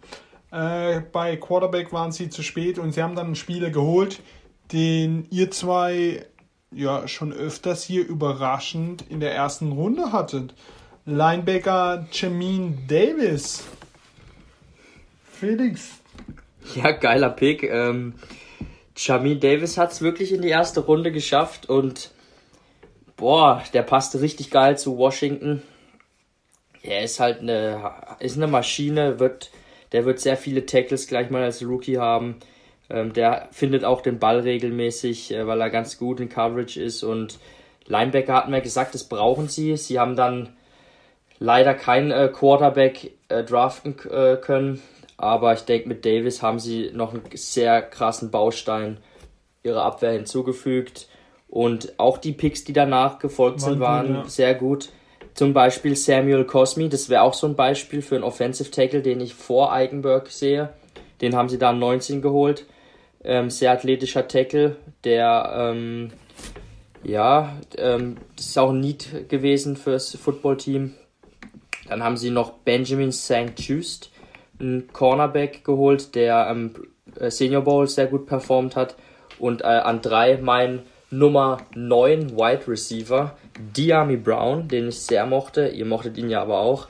Der ähm, verstärkt die Receiver-Gruppe. Und dann haben sie jetzt gut heute noch mit ihren späten Picks einen Tight von Boise State geholt, John Bates, wo ich jetzt ehrlich gesagt nichts zu sagen kann, den hatte keiner von uns in seinem Ranking mit dabei. Und dann haben sie noch äh, einen Safety in der fünften Runde geholt aus Cincinnati, äh, Derek Forrest, aber da werden wir jetzt nichts genaueres zu sagen. Ja, ich knüpfe da direkt mal noch bei den Titans an. John Bates, wirklich noch nie von ihm gehört ähm, oder was gesehen. In Runde 4, sage ich jetzt einfach mal, ist ein Reach, ähm, ohne ihn gesehen zu haben. Ich glaube, wir haben uns äh, alle äh, nicht so ganz die richtigen Titans angeguckt, denn da sind einige jetzt noch in Runde 4, 5, 6 gegangen, die wir uns gar nicht angeguckt haben. Ähm, vielleicht waren da noch ein bisschen bessere tatsächlich im Draft. Müssen wir uns nachträglich nochmal angucken. Aber scheinen wohl einige besser zu sein als der gute Matt Bushman, den ich ja schon angekündigt hatte, dass das schwer haben wird, zu draft, äh, gedraftet zu werden. Oder Quinton Morris. da sind schon jetzt ein paar Wilde dabei. Schauen wir mal, wie die ausgehen. Ansonsten Diami Brown habe ich natürlich auch gefeiert. Ähm, habe ich auch damals angesprochen, dass mir sehr gut sein Effort gefällt, im, im Run-Block auch als Wide Receiver. Ähm, also auch da eine interessante Sache bei Washington. Das Laufspiel nächste Saison wird, glaube ich, auch geil. Ähm, St. Just, ein guter Corner, relativ groß für einen Corner. Ähm, Sammy Cosmi hatten wir kurzfristig ja alle noch in der ersten Runde, als die ähm, Chiefs noch auf 31 saßen. Wäre da eine Option gewesen. Äh, so zweite Runde für ihn, aber auch ein guter Landing-Spot bei Washington. Und Jamin Davis, ja, von einem Dritt-, Viertrunden-Pick noch vor einigen Wochen jetzt äh, zu einem First-Round-Pick und nach dem Draft schon von einigen als Rookie of the Year oder zumindest äh, Defensive Rookie of the Year Kandidat erkoren, weil sie da sagen, er passt da gut rein und wird da extrem viele Tackles machen. Ähm, ja, da ist natürlich äh, eine enorme Entwicklung passiert, die ihn nur freuen kann. Das Geld ist gesichert, die Bank ist voll Jetzt kann er sich aufs Spielen konzentrieren und hätte ihn auch gerne bei Cleveland gesehen, aber er hat es noch früher geschafft. Ja, Washington hat sich gemacht. Das Einzige, was ich an Washington kritisieren kann, ist, dass sie immer noch das Football-Team heißen und noch nicht Hedgehogs. Aber ansonsten äh, eine sehr gute Entwicklung von denen und ich denke, die können um den Division-Sieg wieder sehr gut mitspielen.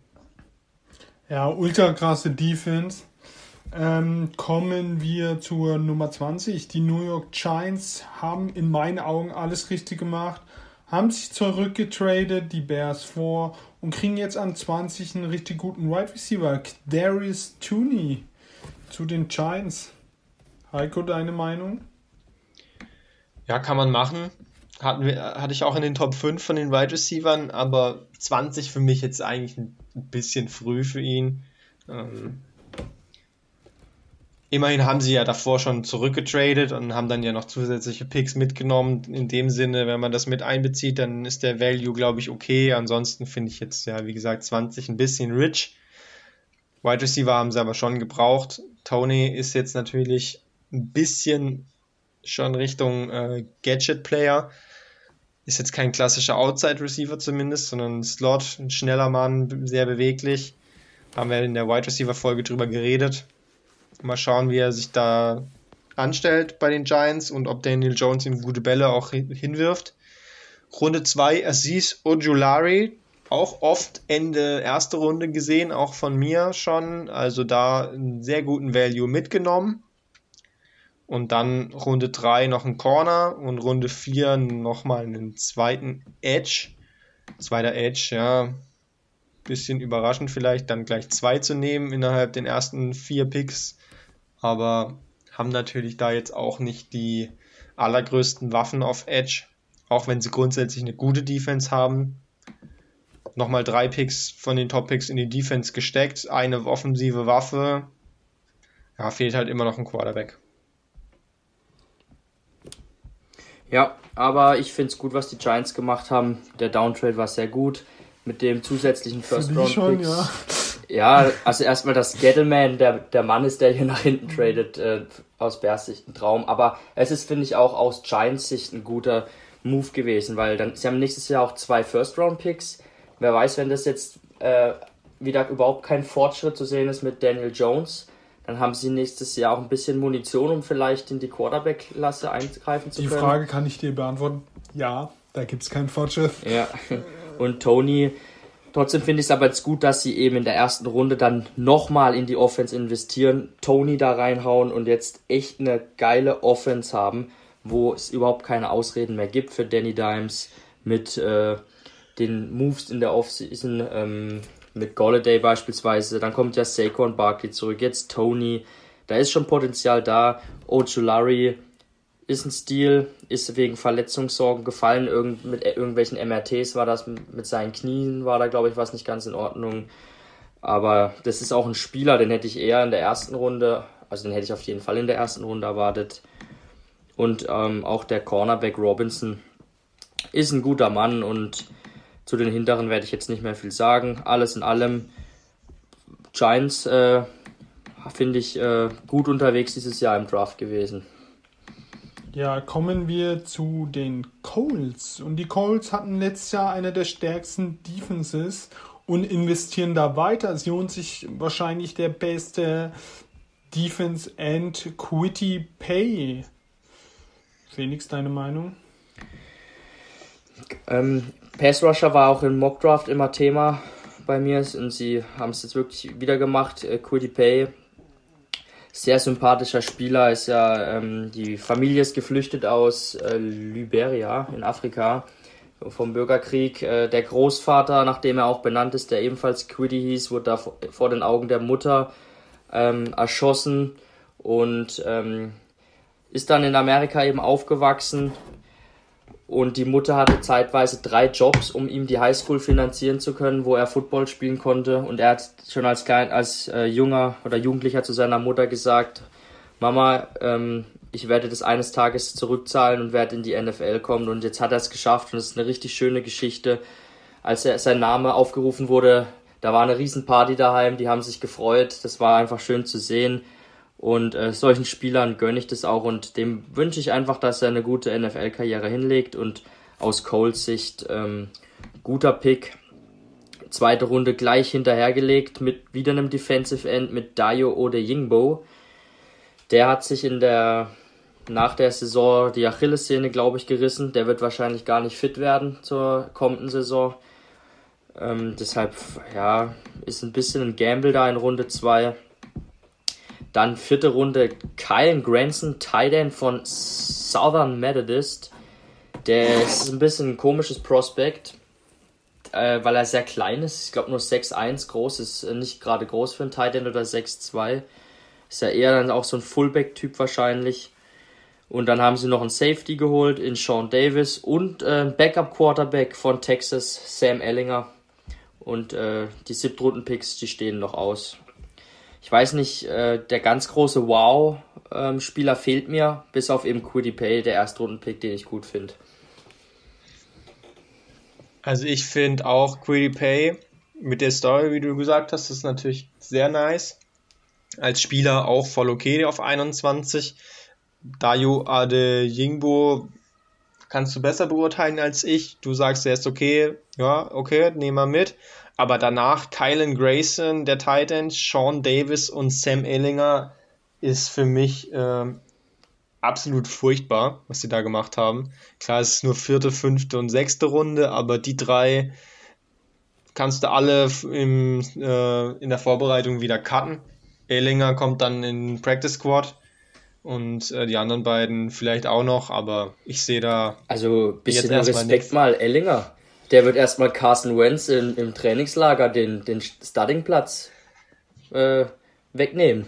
Ich dachte mal zwischenzeitlich vor einem guten Jahr, dass Sam Ellinger ein sehr spannender Quarterback ist. Und hatte irgendwo, ich hatte irgendwo mal gelesen, irgendjemand hat behauptet, dass Sam Ellinger ähm, im darauf folgenden Jahr die Heisman Trophy gewinnen wird im College als Voraussage. Davon war er dann aber jetzt sehr, sehr, sehr weit entfernt. Ähm, hat auch ein NFL-Grade von 5,88, also auf NFL.com. Das heißt, er ist ein reiner Backup und wird nie als Starter sich entwickeln, laut diesem laut dieser Bewertung. Und ja, davon muss man wohl leider auch ausgehen, weil der war dann doch schon jetzt sehr enttäuschend und ja, ich weiß nicht, ob man dann in Runde 6 da unbedingt noch den Backup-Quarterback holen muss. Also, ja, viel verstärkt haben sich die Colts meiner Meinung nach nicht. Ein bisschen im Pass Rush nee. und ansonsten auf keiner einzigen Position. Und das ist schon wenig. Wenn du nur auf einer Position im Draft dich ein bisschen, also das heißt ein bisschen, auf einer Position verstärkst du dich und auf keiner anderen für eine ganze Saison im Draft ist schon, ich finde es wenig. Also für mich ein, ein schwacher, wirklich ein schwacher Draft von den Colts. Ja, Quiddy Pay darf neben DeForest Buckner rushen. Es gibt Schlimmeres auf dieser Welt. Ähm, ja, auf 22 waren dann die Tennessee Titans. Und äh, da war eigentlich nur die Frage Cornerback oder Wide Receiver. Und sie haben sich für einen Cornerback entschieden, der mit sehr vielen Verletzungen zu kämpfen hat. Caleb Farley. Heiko, deine Meinung? Ja, da kann ich jetzt eigentlich das wiederholen, was wir in der Mockdraft-Folge gesagt haben. Da hatte ich ihn ja auf 20 zu den Bears. Jetzt ist es 22 geworden, weil die Bears ja gar nicht mehr auf 20 gepickt haben. Aber das ist so die Range, in der ich ihn auch gesehen habe. Ähm, spielerisch ist er besser als dieser Pick, ähm, aber eben die Verletzungssorgen, gerade Rücken ist ja immer eine Sache, mit der man oft lange zu kämpfen hat.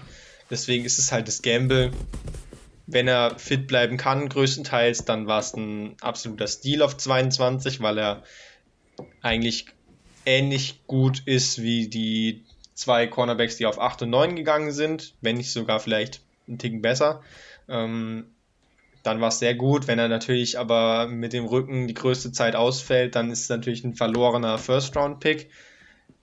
Muss man absolut abwarten in diesem Fall. Aber Caleb Farley, ein guter Mann und ähm, ich gönn's ihm, dass er fit bleibt. Ähm, dann haben die Titans dann richtigen Stil gemacht. In Runde 2 mit Dylan Reddons auf 53 nochmal einen wirklich guten Tackle bekommen. Also auch da nochmal sehr guten Value mitgenommen. Finde ich richtig gut. Und haben auch später noch einige Picks gemacht. Also sie hatten zwei drei Drittrunden-Picks, zwei Viertrunden-Picks, keinen fünften dann, aber dann nochmal zwei in der sechsten Runde. Und da sind auch nochmal ein paar Spieler abgefallen, die, ähm, die man durchaus kennt. Zum Beispiel in der vierten Runde Des Fitzpatrick, ein Wide Receiver, einen großen Wide Receiver von Louisville und Rashawn Weaver, einen Defensive End von Pittsburgh, den, Pittsburgh, den kennt man auch. Runde 3 Elijah Molden, Cornerback, nochmal, da hat man dann quasi die Versicherung hinter Caleb Farley. Wenn der nicht spielen kann, hat man noch Elijah Molden. Monty Rice auch noch als Linebacker in der dritten Runde. Also ich finde, da hat man für die Breite doch ähm, ganz gut was mitgenommen. Auch wenn jetzt ähm, Monty Rice in Runde 3, weiß ich nicht, Linebacker habe ich jetzt mir nicht angeguckt, wird jetzt aber nicht als so gut bewertet, dieser Pick. Aber ansonsten finde ich da schon ein paar gute Sachen mit dabei. Ja, also nach ist natürlich ein bisschen Risiko dabei mit dem, mit dem First-Round-Pick in Farley, aber nach, gerade auch nach dem Desaster des letzten Jahres mit Isaiah Wilson, den sie da in der ersten Runde geholt haben. Aber wenn, wenn Farley fit bleibt, ist er ein super Cornerback, an dem sie noch viel Spaß haben werden. Und, und Reddens an Runde 2 für mich ohne einen Trade ähm, da bekommen, auch super. Und alles in allem gefällt mir der Draft gut von den Titans was ich ganz witzig finde, ich habe ja eigentlich fast von jedem Spieler äh, schon mal was gehört, die da gedraftet werden. Noch zumindest mal, sage ich jetzt mal, bis in Runde 5 oder so. Aber Racy McMath von LSU, den Wide Receiver, den Namen habe ich noch nie gehört. Keine Ahnung, äh, wo sie den aus dem Hut gezaubert haben. Da bin ich mal gespannt, den muss ich mir mal noch angucken. Ja. Aber Titans äh, finde ich guter Draft hatten sie. Der Racy McMath, das, der ist ihnen wahrscheinlich auch nur aufgefallen, weil sie jemand anderen von LSU angeguckt haben. Ähm, kann ich mir sonst auch nicht erklären, wie man auf den gekommen ja. ist. Noch nie von ihm gehört. Und ist ja ein College, wo man kennt. Das ist es halt, ne? Ja. Kommen wir zur Nummer 23. Die Vikings äh, haben zurückgetradet ähm, und haben jetzt, wir haben es glaube ich schon ein bisschen erwähnt, den Offensiv-Tackle Christian Dorisor an 23 bekommen. Und äh, ja, und für den Trade nach hinten haben sie dann in Runde 3 sich einen neuen Quarterback geholt, Kellen Mond. Felix, deine Meinung? Ja, ähm, super, super gemacht von äh, den Vikings. Da muss ich sie leider loben. Nach hinten getradet, und das ist das, was wir vorhin gemeint haben. Die Jets hätten auch einfach äh, an 23 bleiben können und da wäre ihnen Derisor vielleicht in den Schoß sogar noch gefallen. Ähm, mein Nummer 3 Tackle, das ist eine Position auch, wo sie gebraucht haben. Von daher super gemacht. Ähm, sie haben insgesamt, glaube ich, elf Picks gemacht. Sie sind auch schon durch, sehe ich hier gerade. Die werden wir jetzt nicht alle vorlesen, denke ich, aber vielleicht zwei, drei noch hervorheben. Dann Zweitrunden-Pick hatten sie nicht, aber dritte Runde, gleich am Anfang haben sie Kellen Mond geholt, Quarterback von Texas AM. Spannende Personalie. Ähm, viele sehen ja in ihm so jemand, der als Backup reinkommt und dann vielleicht auch mal ähm, eine Chance, dem man eine Chance geben kann als Starter. Das bleibt äh, interessant, wie sich das entwickeln wird. Und dann finde ich noch einen guten Pick in Runde 3, haben sie Wyatt Davis, den Guard von Ohio State, bekommen der lange Zeit ja als First Round Guard galt, aber in den Rankings dann noch ein bisschen gedroppt ist. Aber finde ich einen sehr guten Mann und ähm, ja, sonst habe ich jetzt aber auch nichts, was ich da noch groß hervorheben würde. Ich weiß nicht, wie siehst du es, Heiko? Hast du noch einen Spieler, der dir da besonders Genauso wie du eigentlich das gesagt hast, Kellen Mond, äh, einer der späten Quarterbacks mit Upside zumindest, wo man verstehen kann, dass man den holt, finde ich. Und für ihn auch eine sehr gute Situation, weil man mit Kirk Cousins so einen Mittelklasse-Quarterback hat, der aber viel verdient und ähm, langsam auch eher auf dem absteigenden Ast ist wahrscheinlich. Also für ihn wirklich eine Chance, sich da durchzusetzen. Vielleicht äh, in ein, zwei Jahren. Wyatt Davis hätte ich auch angesprochen, aber hast du schon gemacht. Dann würde ich jetzt einfach nur noch den guten Kene Nwangu rausnehmen. Running Back in Runde 4. Ähm, hab, haben ich, ich zumindest habe ihn nicht angeguckt, ich denke ihr auch nicht. Ähm, ich habe aber von ihm gehört, weil der gute Adrian Franke unter anderem ihn schon erwähnt hat. Ja, der feiert den ziemlich ab. Der den sehr feiert, also vielleicht muss man da nochmal drauf schauen und äh, gucken, ob der wirklich was kann. Vom Grade her ist er aber ziemlich schwach und weiß nicht, wahrscheinlich jetzt auch erstmal ein Special Teamer und mal schauen, ob er als Running Back einen Impact haben wird mit der den Cook hat man ja zumindest schon mal einen sicheren Starter. Also man ist jetzt nicht auf ihn, ähm, man muss sich nicht auf ihn verlassen. Aber spannend, den mal anzugucken. Ja, auf 24 waren dann die Pittsburgh Steelers am Werk. Und äh, ja, die hatten schon, haben schon viel Needs und haben sich dann wirklich für den ersten Running Back am Abend entschieden für Najee Harris. Ja, Heiko, Deine Meinung? Ja, also im ersten Moment und natürlich grundlegend unsere Meinung ist ja ähm, schon sehr stark in die Richtung, keinen Running Back früh zu holen. Und wenn man dann wie die Steelers auch noch viele Needs hat und eine schlechte O-Line, dann erst recht nicht. Deswegen erstmal eigentlich ja ein ziemlich furchtbarer Pick auf den ersten Blick, aber ich kann da auch gute Dinge drin sehen. Zum einen, Felix hat ja schon bei Queedy Pay gesagt, einfach ein cooler Typ, dem man es gönnt. Und bei Najee Harris ist auch äh, so, dass die, die Story sehr, sehr interessant ist. Ihr könnt auch auf YouTube, wenn es euch interessiert, ich kann es empfehlen, da gibt es eine äh, Road to the Draft, heißt es, glaube ich, äh, Doku mit ihm. Das sind drei Teile, insgesamt über eine Stunde, glaube ich. Ich habe mir nur den ersten angeguckt, den ersten Teil davon, aber es ist sehr interessant. Ähm, wird darüber geredet, wo er so herkommt und er ist als Jugendlicher sehr, sehr viel umgezogen. Ähm, seine Mutter war alleinerziehend und eben mit fünf Kindern. Und dann waren sie teilweise auch in ähm, Unterbringungen für Obdachlose, weil sie keine eigene Wohnung hatten. Also der hat es nicht so einfach und war dann wohl auch ähm, ein bisschen verhaltensauffällig in der Schule. Hat sich dann aber über den Football da quasi rausgeholt und ähm, hat da seine Passion drin gefunden und hat sich dann richtig zusammengerissen und ist heute ein Spieler und ein Mensch, der ähm, nicht wie jetzt viele andere NFL-Spieler sehr so extrem extrovertiert und vielleicht ein bisschen blöd rüberkommt, sondern er ist ziemlich eloquent und ähm, sehr smart und er ist auch noch sehr verbunden so mit den Leuten, die ihm damals geholfen haben, seine Coaches. Und er hat jetzt auch den Draft, er war nicht vor Ort, sondern er hat in einer dieser Unterbringungen, in denen er gelebt hat, hat er mit Kindern zusammen den Draft verbracht. Und das ist schon äh, sehr, sehr geil, sehr menschlich äh, wertvoll, dieser Spieler.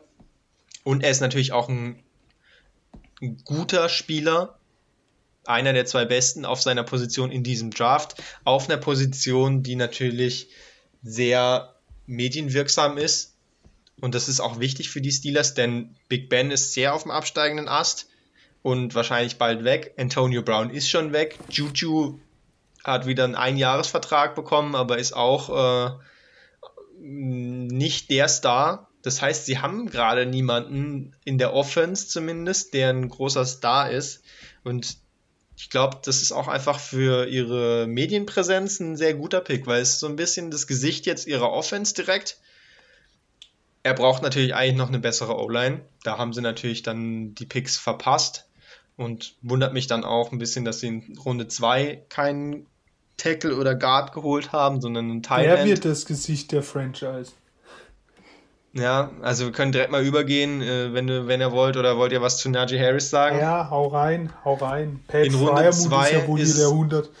Genau. Pat Fryermuth geworden. Ähm, unser Nummer 2 Tight End wurde auch der Nummer 2 Tight End.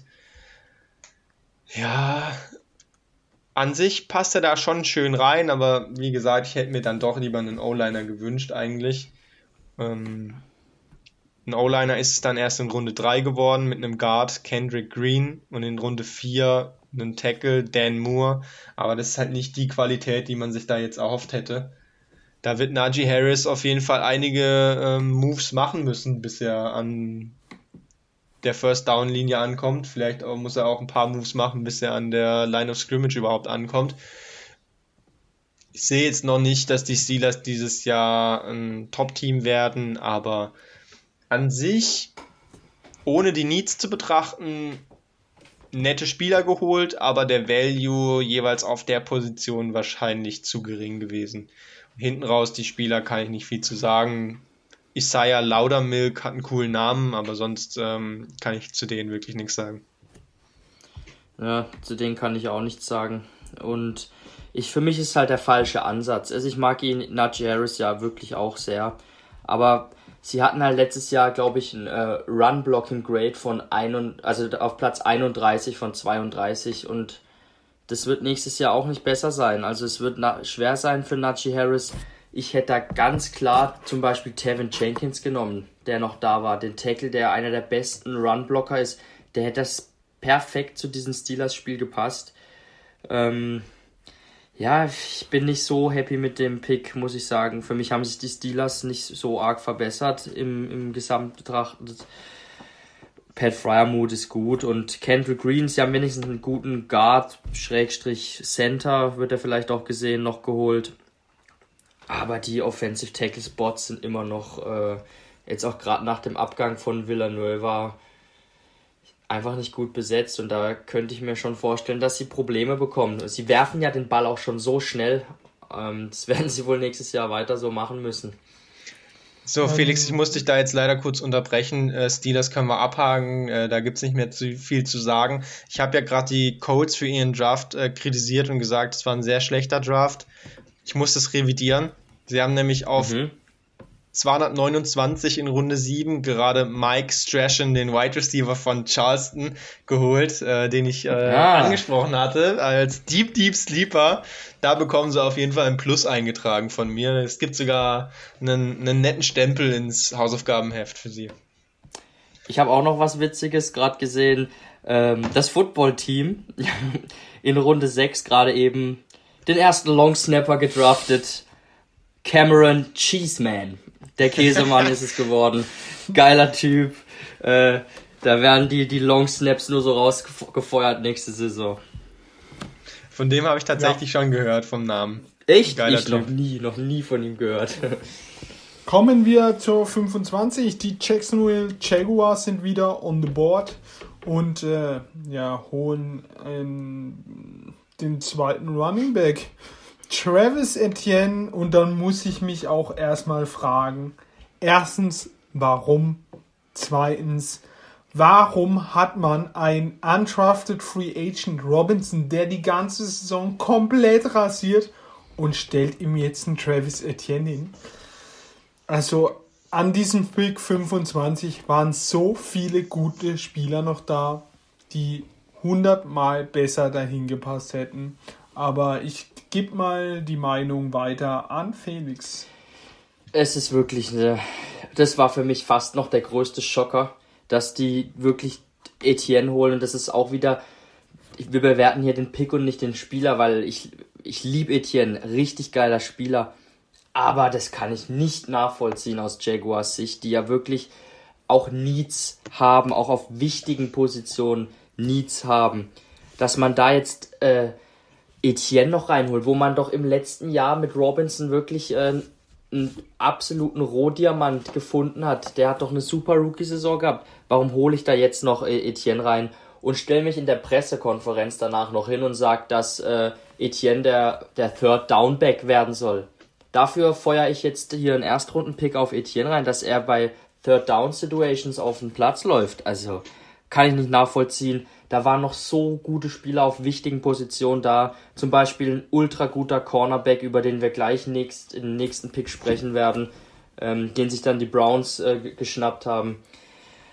Äh, hat mir nicht gefallen, der Pick, bin ich ganz ehrlich. Ähm, fand ich, ja, ist fast schon ein Desaster in meinen Augen hier, der Etienne zu nehmen an 25. Ich weiß jetzt nicht, wie du das siehst, Heiko, ähm, aber ich denke, du bist da auch eher auf, auf unserer Seite ich sehe es grundsätzlich schon so wie du, ähm, auch wie bei den Steelers mit Najee Harris.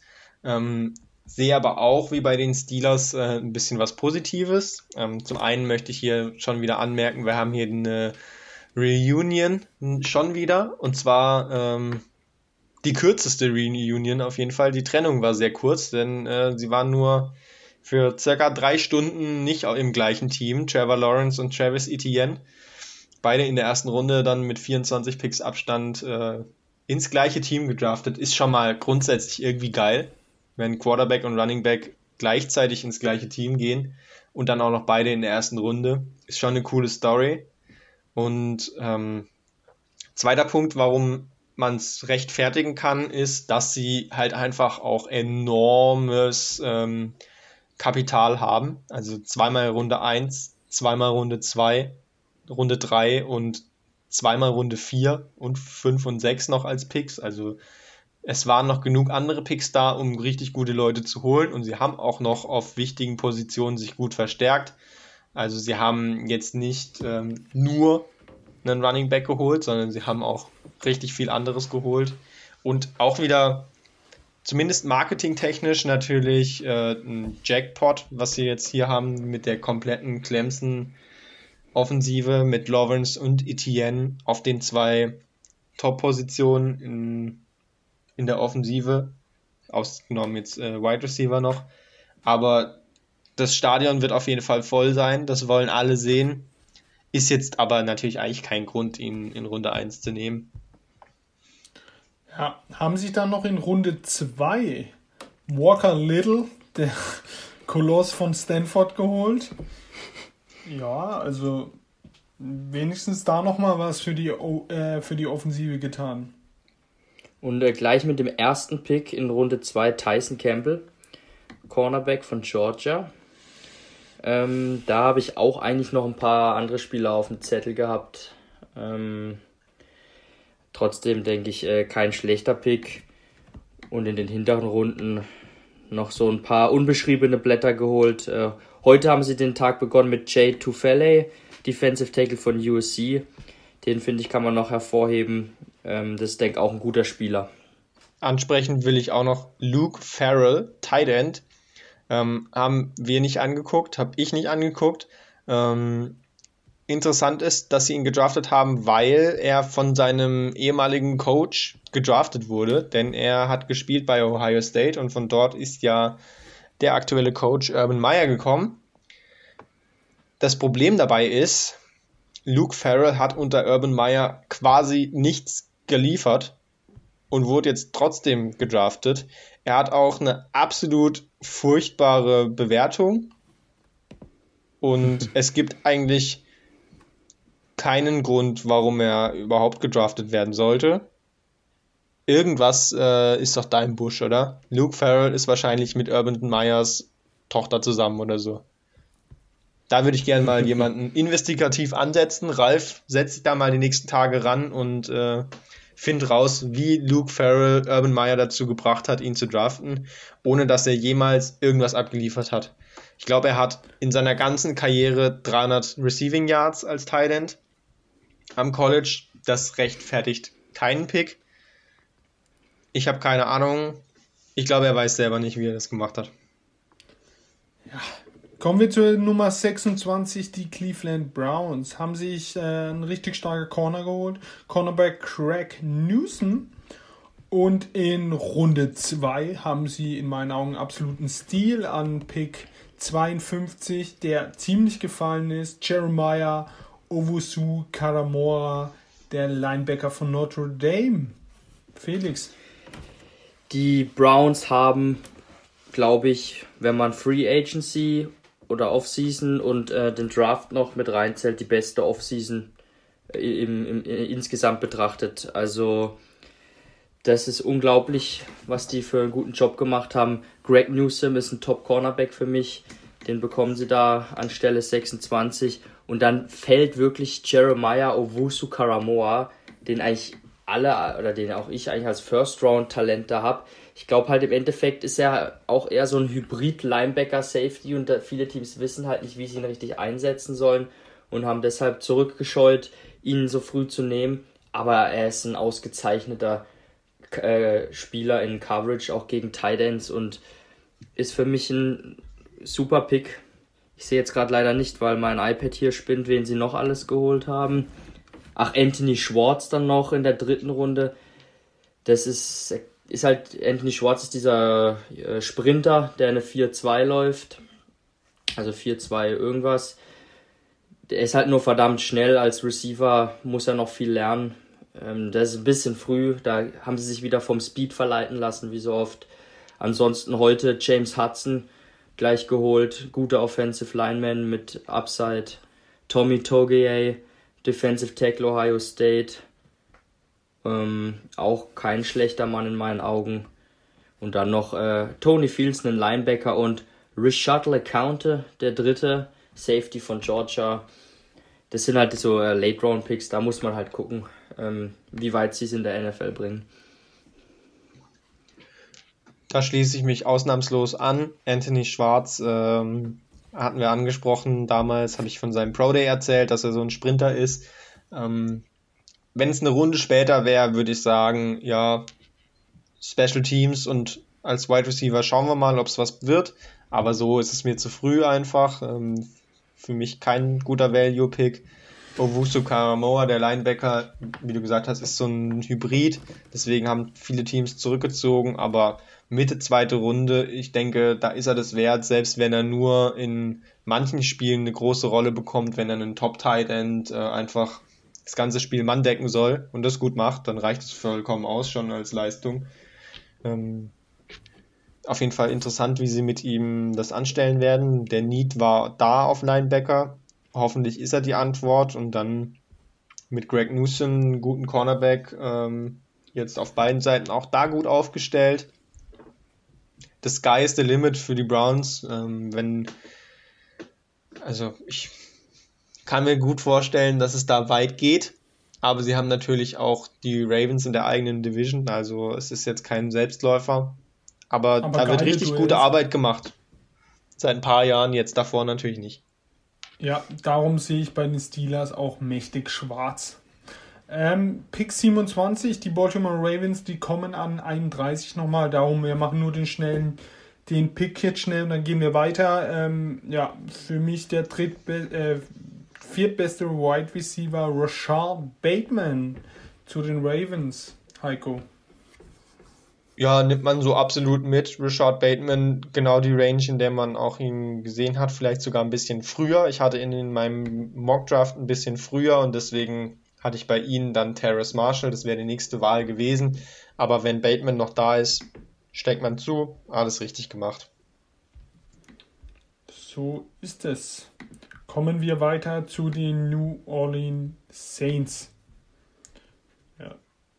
Die haben die Saints an 28 haben ein Defense End geholt. Peyton Turner. Das war auch ein guter Schocker. Das war ein richtiger Schocker, ja. Da dachte sich jeder erstmal, was? Wer? Ähm, Felix, ja, deine Meinung? Ja, ich kann ehrlich gesagt zu Peyton Turner nicht wirklich ähm, viele Infos geben, weil ich habe ihn mir auch gar nicht so wirklich angeschaut. Den Ich hätte ich nicht. nämlich niemals da in Runde 1 erwartet. Ähm, die Experten sagen, er ist ein guter Spieler, äh, vom Typ her ähnlich wie Cameron Jordan, aber puh, den da in Runde 1 zu nehmen, ähm, das denke ich, haben die wenigsten gesehen. Die Saints sind ja aber auch so ein Team, die äh, ja, ihre Spieler, die sie ins Auge fassen, dann auch unbedingt nehmen wollen. Und aber sie, was wir auch schon gesagt haben, sie draften eigentlich gut. Deshalb würde ich den jetzt mal nicht abschreiben. Ähm, nur weil ich jetzt mich nicht so gut zu dem informiert habe und ihn dann nicht erwartet habe, heißt es nicht, dass er nicht auch ein guter Spieler werden kann. Und Pass Rush ist immer eine Position, wo ich mit einverstanden bin, wenn man die in der ersten Runde draftet. Ja, noch zu erwähnen, in Runde 4 ein Quarterback, Ian Book. Heiko, deine Meinung zu allem von den Ja, Saints? also erstmal Peyton Turner, ähm, den kannte ich seit einem Tag davor. Und zwar habe ich ihn da gelesen bei Leuten, die äh, relativ unerwartet in Runde 1 gehen könnten. Das war auf jeden Fall ein, ein guter Tipp, den man da mitbekommen hat. Äh, es hat nämlich funktioniert, dass er in Runde 1 geht. Ja, haben da wenige gesehen, aber wie Felix gesagt hat, er ist der Typ, den die Saints gerne haben. Ein großer, breiter Defensive End. Das ist ein Scheme-Fit und deswegen wird er da wahrscheinlich auch ganz gut sein. Ähm, anderswo hätte es dann wahrscheinlich ein bisschen weniger gut gepasst. Deswegen ist er an der richtigen Stelle gelandet. Man hätte ihn vielleicht halt auch ein bisschen später bekommen können. Ist dann immer die Frage, geht man da das Risiko ein und wartet noch ein bisschen oder nicht. Sie haben sich dafür entschieden, ihn zu holen. Schauen wir mal, ob er das rechtfertigen kann, das Erstrunden-Label. In Runde 2 mit Pete Wer Werner, Werner, sage ich jetzt einfach mal, äh, nicht verwandt mit Björn Werner, ähm, sieht aber fast so ähnlich aus. Von Ohio State einen richtig guten Linebacker eigentlich noch mitgenommen, auf 60 spät in der, Runde, in der zweiten Runde ist das ein sehr guter Value, finde ich. In Runde 3 dann noch ein Cornerback eingesackt, auch wichtig für sie, Paulson Adibo, vielleicht kann Felix zu dem noch mehr sagen, Cornerback bin ich nicht so drin. Ähm, ich könnte noch Ian Book kritisieren. In Runde 4 ist mir wesentlich zu hoch. Ähm, sie haben Winston und Hill als Quarterbacks. Winston hat viel Upside, aber auch viel Downside. Hill ist kein richtiger Quarterback und Ian Book ist ein richtiger Quarterback, aber halt nicht gut. Ich weiß nicht, inwiefern das jetzt die Situation äh, der Saints auf Quarterback verbessert. Für mich tut's das nicht. Also ist für mich ein verschenkter Viertrunden-Pick. Ich sehe da, ich sehe ihn nicht äh, spielen irgendwann. Ja, also ich weiß auch nicht. Daniel Jeremiah äh, hat äh, bei live dann im Fernsehen gesagt, er erwartet jetzt, dass Book in den nächsten 30 Picks kommt, wo ich mich gefragt habe, hä, warum? Aber er war sich ganz sicher und ohne Witz, sieben Picks später oder so waren die Saints auf der Uhr und haben ihn geholt. Nicht mal, glaube Ja, es ging richtig schnell. Oder es ging richtig schnell, wo ich mich auch gefragt habe, hä? Also Ian Book äh, in Runde 4 kann ich überhaupt nicht nachvollziehen, ehrlich gesagt. Ähm, ja, ähm, Paulson Nadibo ist aber ein guter Mann, der ein Opt-out gezogen hat dieses Jahr. Deshalb ist er auch ein bisschen in Vergessenheit geraten. Aber sein Tape von den Jahren davor ist wirklich gut. Und ich denke auch, hätte er die Saison vielleicht gespielt und hätte nochmal ähm, ja, drei, vier gute Spiele anbieten können, wäre er auch äh, noch höher gegangen. Der hat ein gutes athletisches Profil, ist ein langer Cornerback und ähm, Pick gefällt mir sehr gut. Also an der Stelle des Drafts ist Adibo eine gute Verstärkung. Und ähm, wen haben wir denn noch? Ah, Pete Werner, den Linebacker von Ohio State. Pete Werner hat wenig Upside, aber hat einen relativ hohen Floor. Ja, an, an Runde 2 hätte ich vielleicht eher noch ein bisschen mehr Risiko gern gesehen, dass man einen Spieler holt, der ja einen höheren Upside hat, aber alles in allem äh, ist der Pick okay, denke ich, Pete Werner. Ja, kommen wir zu Pick 29, die Green Bay Packers vom Draft. An dem Morgen gab, gab es auf einmal die Nachricht, dass Aaron Rodgers nicht mehr zum Team zurückkehren will. Das hat äh, ein paar Teams die Packers anrufen lassen, mal nachfragen, wie es aussieht mit Rodgers. Ähm, sie haben sich dann kurz vorm Draft äh, aus, gaben die Aussage, sie werden Rodgers nicht an diesem Tag traden. Ähm, ja, seine Meinung ist, glaube ich, stand jetzt immer noch nicht besser, denn sie haben keinen right Receiver geholt. Sie haben Cornerback geholt und auch wieder, mm, ja, eine Entscheidung, wo man sich fragen muss, Packers, ihr tut wirklich alles dafür, dass Aaron Rodgers keinen Bock mehr auf euch hat. Ähm, Cornerback Eric Stokes zu den Packers, Felix. Ja, ich hätte da da lag Elijah Moore auf dem Silbertablett serviert für die Packers und sie nehmen dann Eric Stokes, äh, den Cornerback. Ich glaube, zu dem Zeitpunkt nicht mal der, der beste Cornerback, der noch äh, auf dem Board war, in meinen Augen.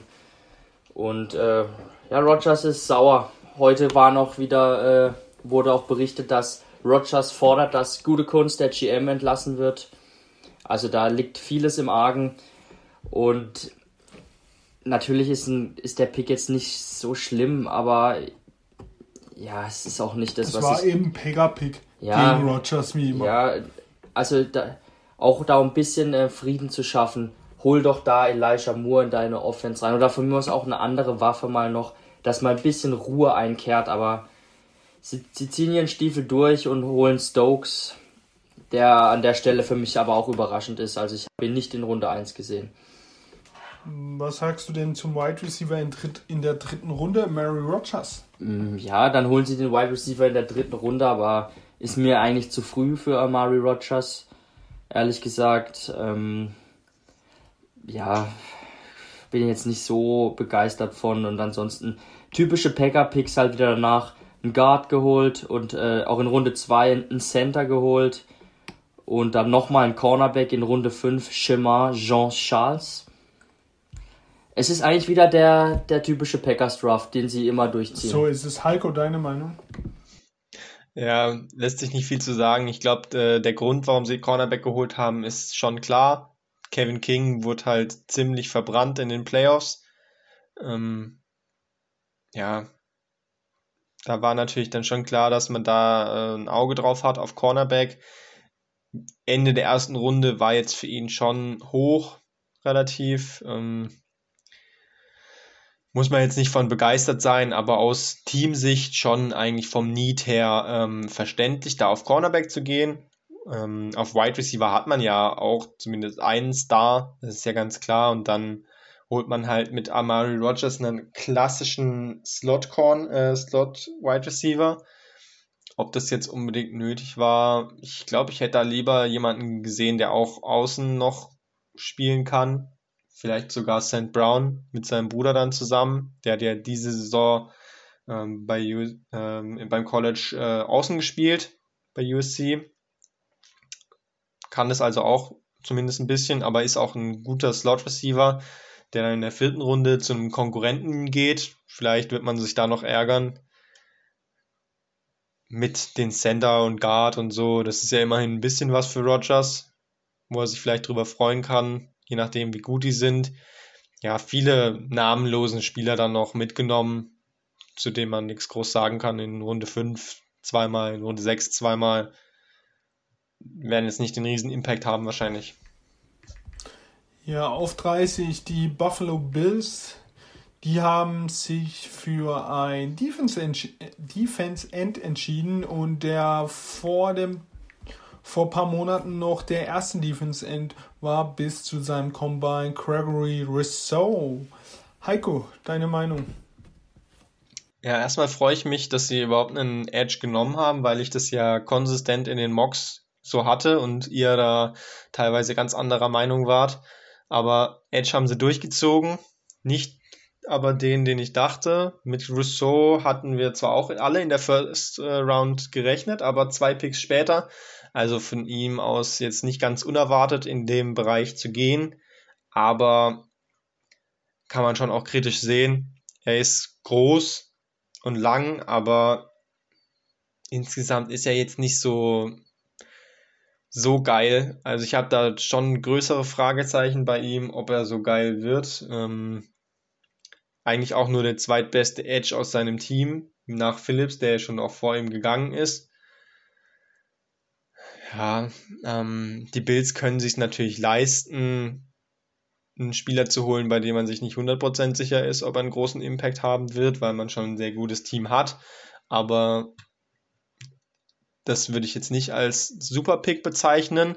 In Runde 2 dann noch ein Defensive End nachgelegt. Boogie Basham.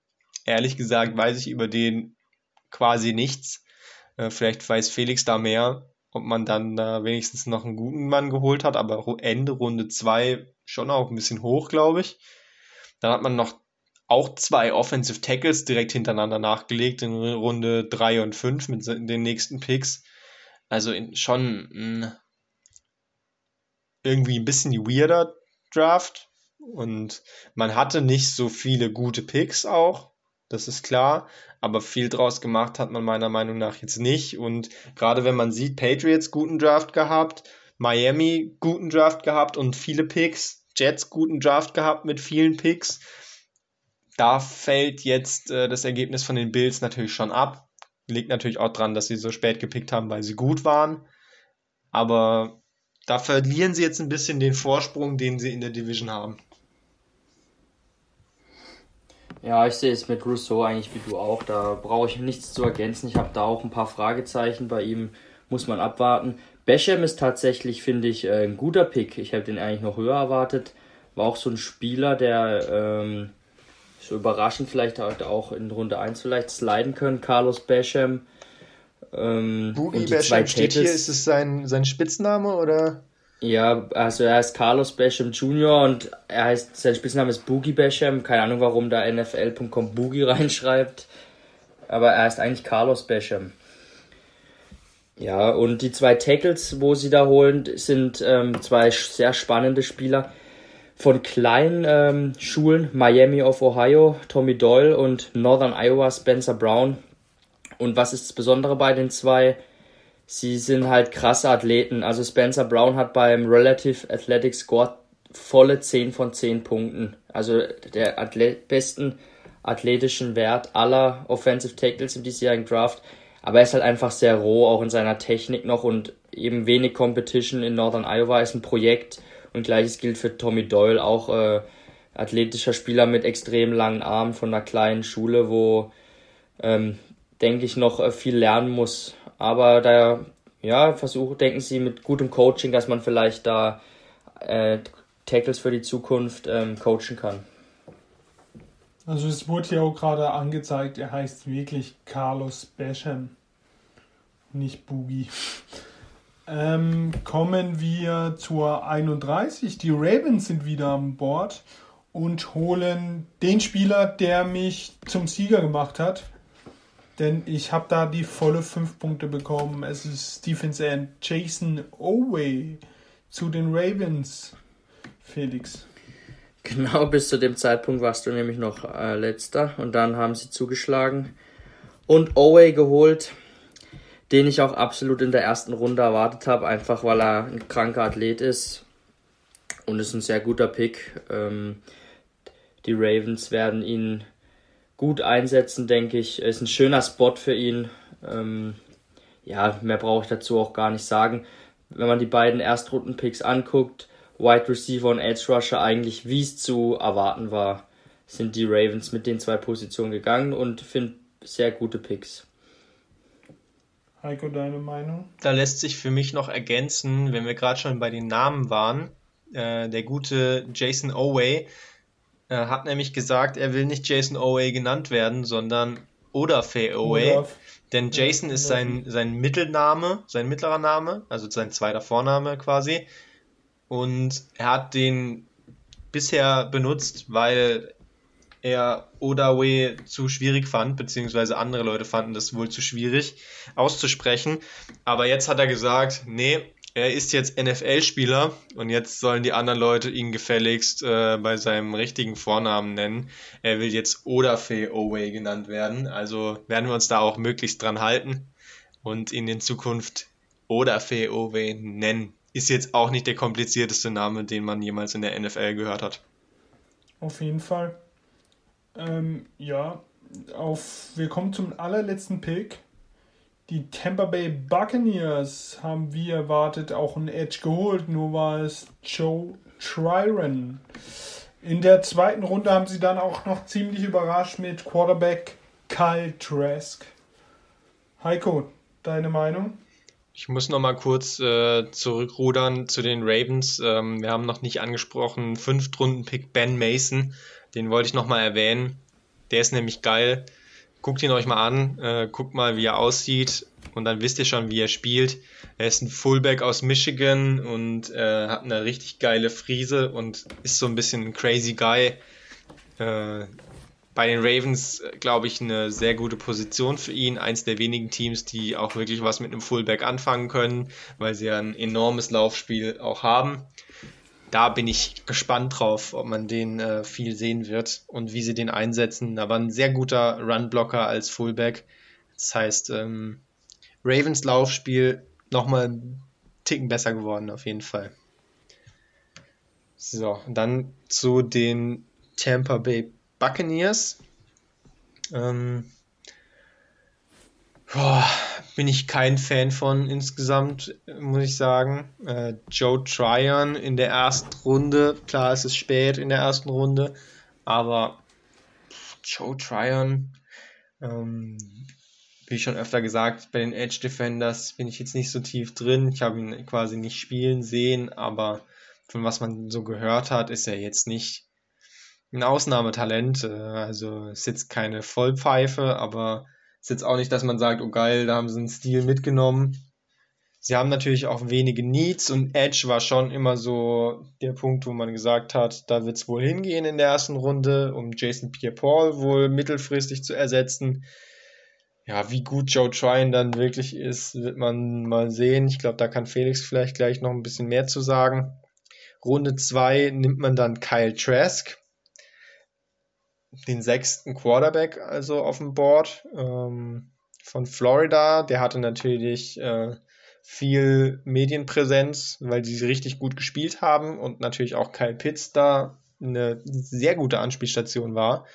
Deswegen haben natürlich auch alle Teams viel Tape von ihm gesehen. Hat für ihn jetzt gereicht in Runde 2.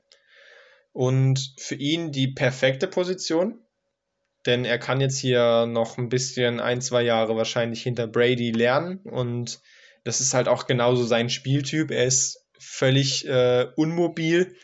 Er ist genau Typ Brady, aber Typ Brady reicht halt nicht aus. Man muss, wenn man Typ Brady ist, halt auch sehr, sehr gut sein in dem, was man tut.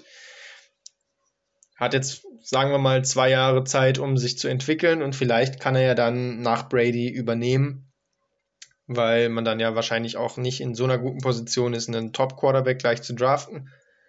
Ähm, könnte das für ihn zumindest der Jackpot sein. Für die Buccaneers natürlich in Runde 2 jetzt einen Quarterback zu nehmen, den man auf jeden Fall erstmal nicht spielt. Natürlich schon ein bisschen hart. Hilft einem natürlich kurzfristig nicht weiter.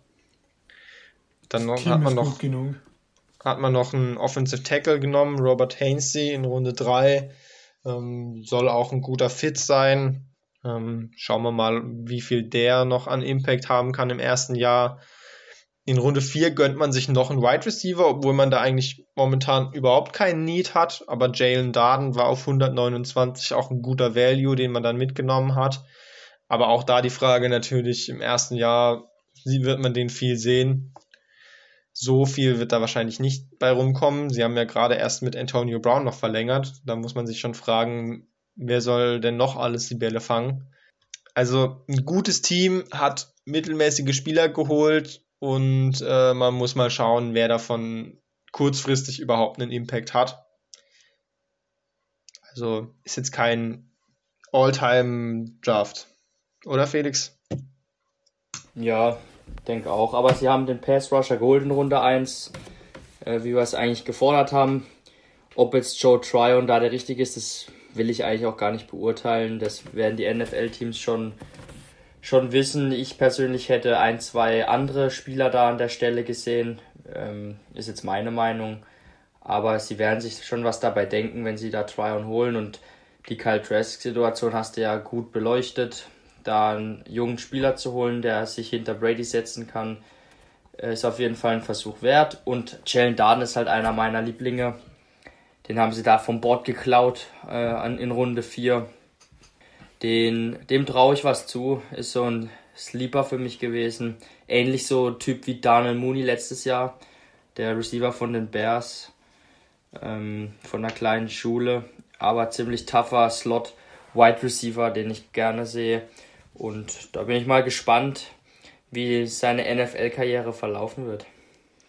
Ja, das waren die, die erste Runde des Drafts. Ähm, ja, ich will von jedem noch wissen, wer für euch der Gewinner des Drafts ist. Ja, ich würde sagen, wir gucken uns auch noch die Teams an, die gar keinen First-Round-Pick hatten, oder? Äh, das wären ja dann Kansas, Seattle und Texas. Seahawks kannst du komplett wegschmeißen. die drei Picks interessiert kein Schwein. Interessanter bei, Mann bei den Seahawks ist ja Dwayne Eskridge, den haben sie ja als ersten Mann genommen in Runde 2 dann. Ähm, ein Wide Receiver, der sehr, sehr viel Hype bekommen hat in Twitter. Äh, der war quasi bei jedem so der, der Sleeper. Aber wenn du halt bei jedem ein Sleeper bist, dann bist du ja kein Sleeper mehr. Und deswegen ist er jetzt auch in Runde 2 gegangen, was dann wahrscheinlich zu hoch ist.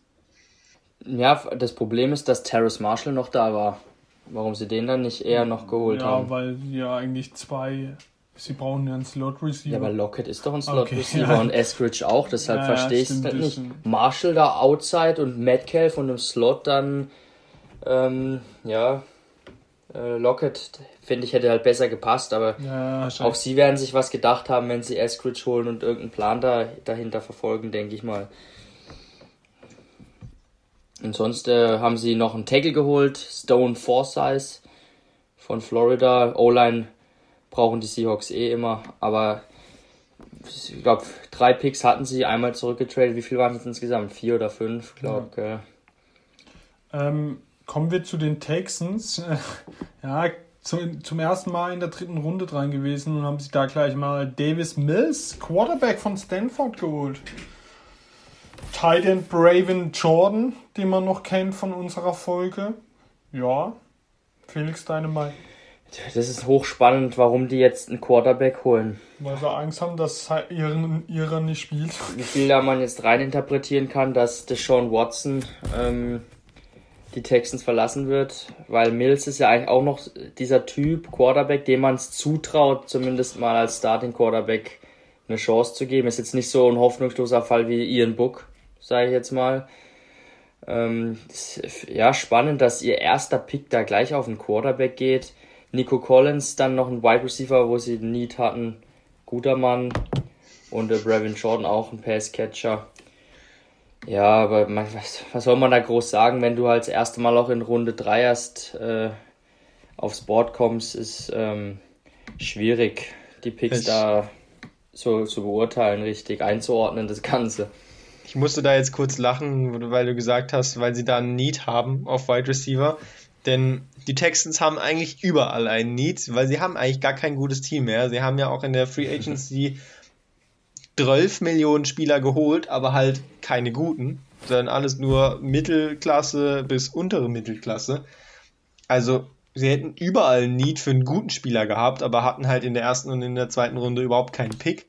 Und es tut halt extrem weh, weil es der dritte Pick gewesen wäre jeweils.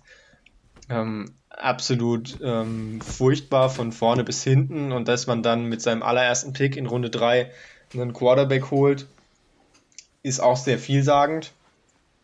Also Nico Collins ist okay. Brevin Jordan in Runde 5 ist schon eigentlich ziemlich gut. Aber das war's halt dann schon mit dem Draft. Und bin mir nicht sicher, ähm, wie genau ich mir vorstellen kann, ohne Watson, wie sie überhaupt ein Spiel gewinnen nächstes Jahr. Ja, das ist jetzt auch nicht so schlimm.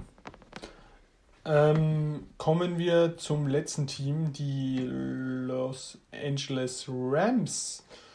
Ja, haben in Runde 2 wahrscheinlich auch ein bekannter Mann, Tutu Atwell, Wide Receiver von Louisville, geholt. Äh, ja, Felix. Das, ja, da kann ich auch nur die Hände über dem Kopf zusammenschlagen.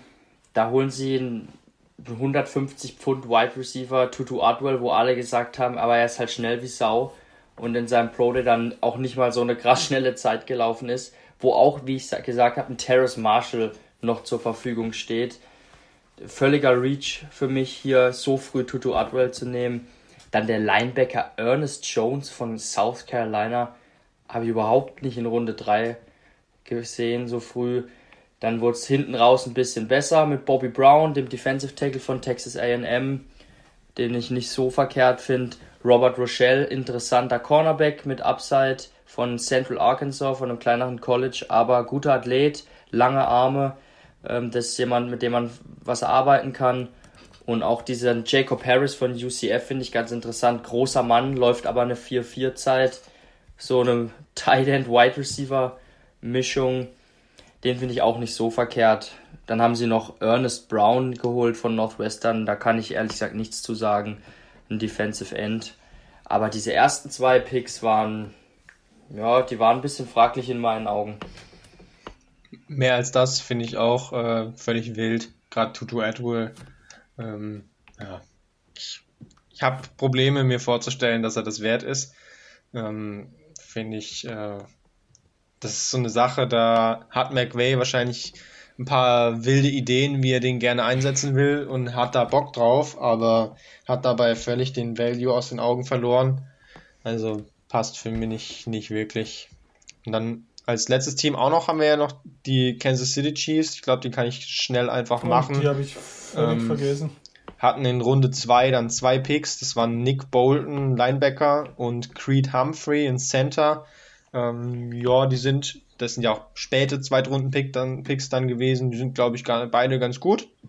Ähm, haben sie ganz guten Value mitgenommen. In Runde 4 und 5 dann nochmal ein Defensive End und ein Tight End, Noah Gray ja, weiß ich nicht, jetzt nicht so berauschend. Aber in Runde 5 dann noch ein Pick gehabt, ein Compensatory Pick, also ganz spät, 181 und da noch Cornell Powell, Wide Receiver von Clemson mitgenommen. Ich finde, das ist ein, ein richtiger Stil, den hätte ich gerne kurz vorher bei den Patriots gesehen auf 177 und habe mich schon gewundert, warum der immer noch auf dem Board ist. Der hatte zwar nur ein wirklich gutes Jahr, aber halt auch bei einem sehr guten College für ihn 181 finde ich schon ein bisschen spät. Vielleicht kann der ja ganz gut durchstarten bei den Chiefs. Ich glaube, ich habe gehört, die haben einen ganz guten Quarterback, der gut die Bälle verteilt. Da kann man schon was fangen. Ja, guter, die, besonders die ersten zwei Picks richtig gut. Bolton und dann noch Creed Humphrey. Und sie haben jetzt die O-Line komplett auf links gedreht und haben jetzt das haben sie persönlich, glaube ich, genommen, was da im Super Bowl abging, was da Mahomes angetan wurde. Und die O-Line ist von einer grottigen O-Line. Klar, die Tackles waren verletzt äh, im, äh, im Super Bowl, aber ähm, nachdem sie diese gekartet hatten, war die O-Line ja wirklich äh, katastrophal, was da noch da war. Und jetzt plötzlich richtig stark auf dem Papier. Jetzt mit äh, Creed Humphrey, äh, Plug-and-Play-Center sich noch geholt. Den kannst du direkt reinschmeißen. Der ist Pro-Ready guter Mann von Oklahoma. Äh, Guardspots haben sie ja was gemacht. Dann, wie gesagt, der Trade mit Orlando Brown Jr. Also die O-Line sieht richtig gut aus, jetzt mal auf dem Papier plötzlich. Tuny noch von geholt, den Chiefs. sehr teuer ja, gewesen. Eben Tuny. Und Kyle Long aus der Rente zurückgeholt von den Bears, der ehemalige Bears Guard, der schon retired war. Wenn der fit ist, ist es ist ja auch ein All-Pro Guard gewesen für Chicago. Also mein lieber Mann, da haben waren auf jeden Fall sehr kreativ investiert. auch bei der Beschaffung. Also einen aus dem Retirement, einen per Trade, einen teuren per Free Agent und dann noch aus dem Draft. Also da war alles dabei. Alles ausgeschöpft, alle Möglichkeiten. So, jetzt aber Heiko, hau dein Gewinner und dein Verlierer des Draftes raus.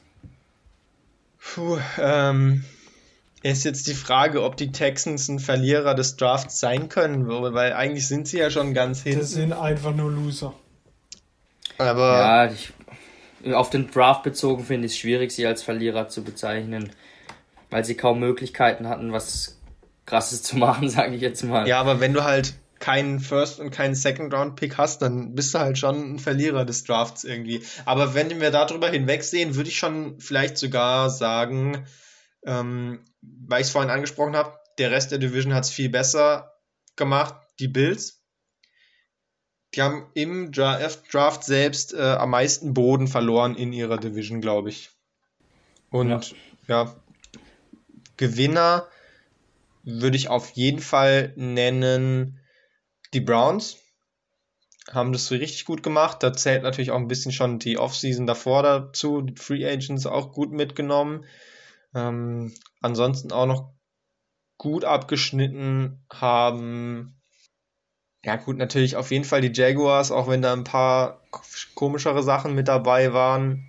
Aber gibt es schon viele, die einen guten Draft gemacht haben, auf jeden Fall. Aber auch die Bears würde ich jetzt nennen, was eigentlich nur an Justin Fields liegt. Aber Felix hat es gesagt, keiner hatte groß damit gerechnet, dass es passieren konnte. Und man dachte, man geht mit Andy Dalton in die Saison und kommt dann wieder gerade so in die Playoffs und geht erste Runde raus. Und jetzt hat man plötzlich einfach ein ganz neues Fenster aufgemacht und deswegen für mich auch Top 2, Top 3 Gewinner des Drafts.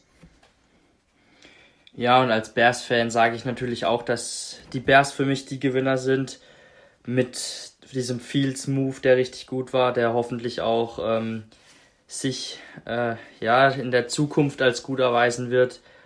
Und dann haben sie ja mit Tevin Jenkins noch in Runde 2 einen Tackle geholt, der eigentlich für mich in die erste Runde gehört. Also das waren zwei richtig starke Moves. Und ähm, klar, gibt noch andere Teams, die gut abgeschnitten haben, aber ich lege mich jetzt mal nur auf ein Team fest. Und Verlierer sind eigentlich fast für mich, wenn ich es mir dann auch angucke, müssen wir eigentlich die Coles schon mit reinnehmen. Also abgesehen von ähm, auf jeden Fall, ja. Von ähm, Quiddy Pay ist ziemlich dünn, was da noch, was da noch kam, sehe ich eigentlich nicht, dass es, dass es sie weiter verstärkt. Auch die Steelers möchte ich noch erwähnen, sehe ich ein bisschen, sehe ich ein bisschen kritisch. Äh, sehe jetzt nicht so, dass sie sich arg verbessern im Vergleich zum Vorjahr. Ehrlich gesagt, gerade wenn man sich die Browns, ist auch dieser Vergleich zur Division, die Browns, die Ravens und die Bengals anguckt, die haben ähm, ja, mehr Schritte nach vorne gemacht als die Steelers für mich. Ja, für mich noch die Chargers ein ganz, ganz, ganz gutes Team. Chargers, äh, Browns, Bears.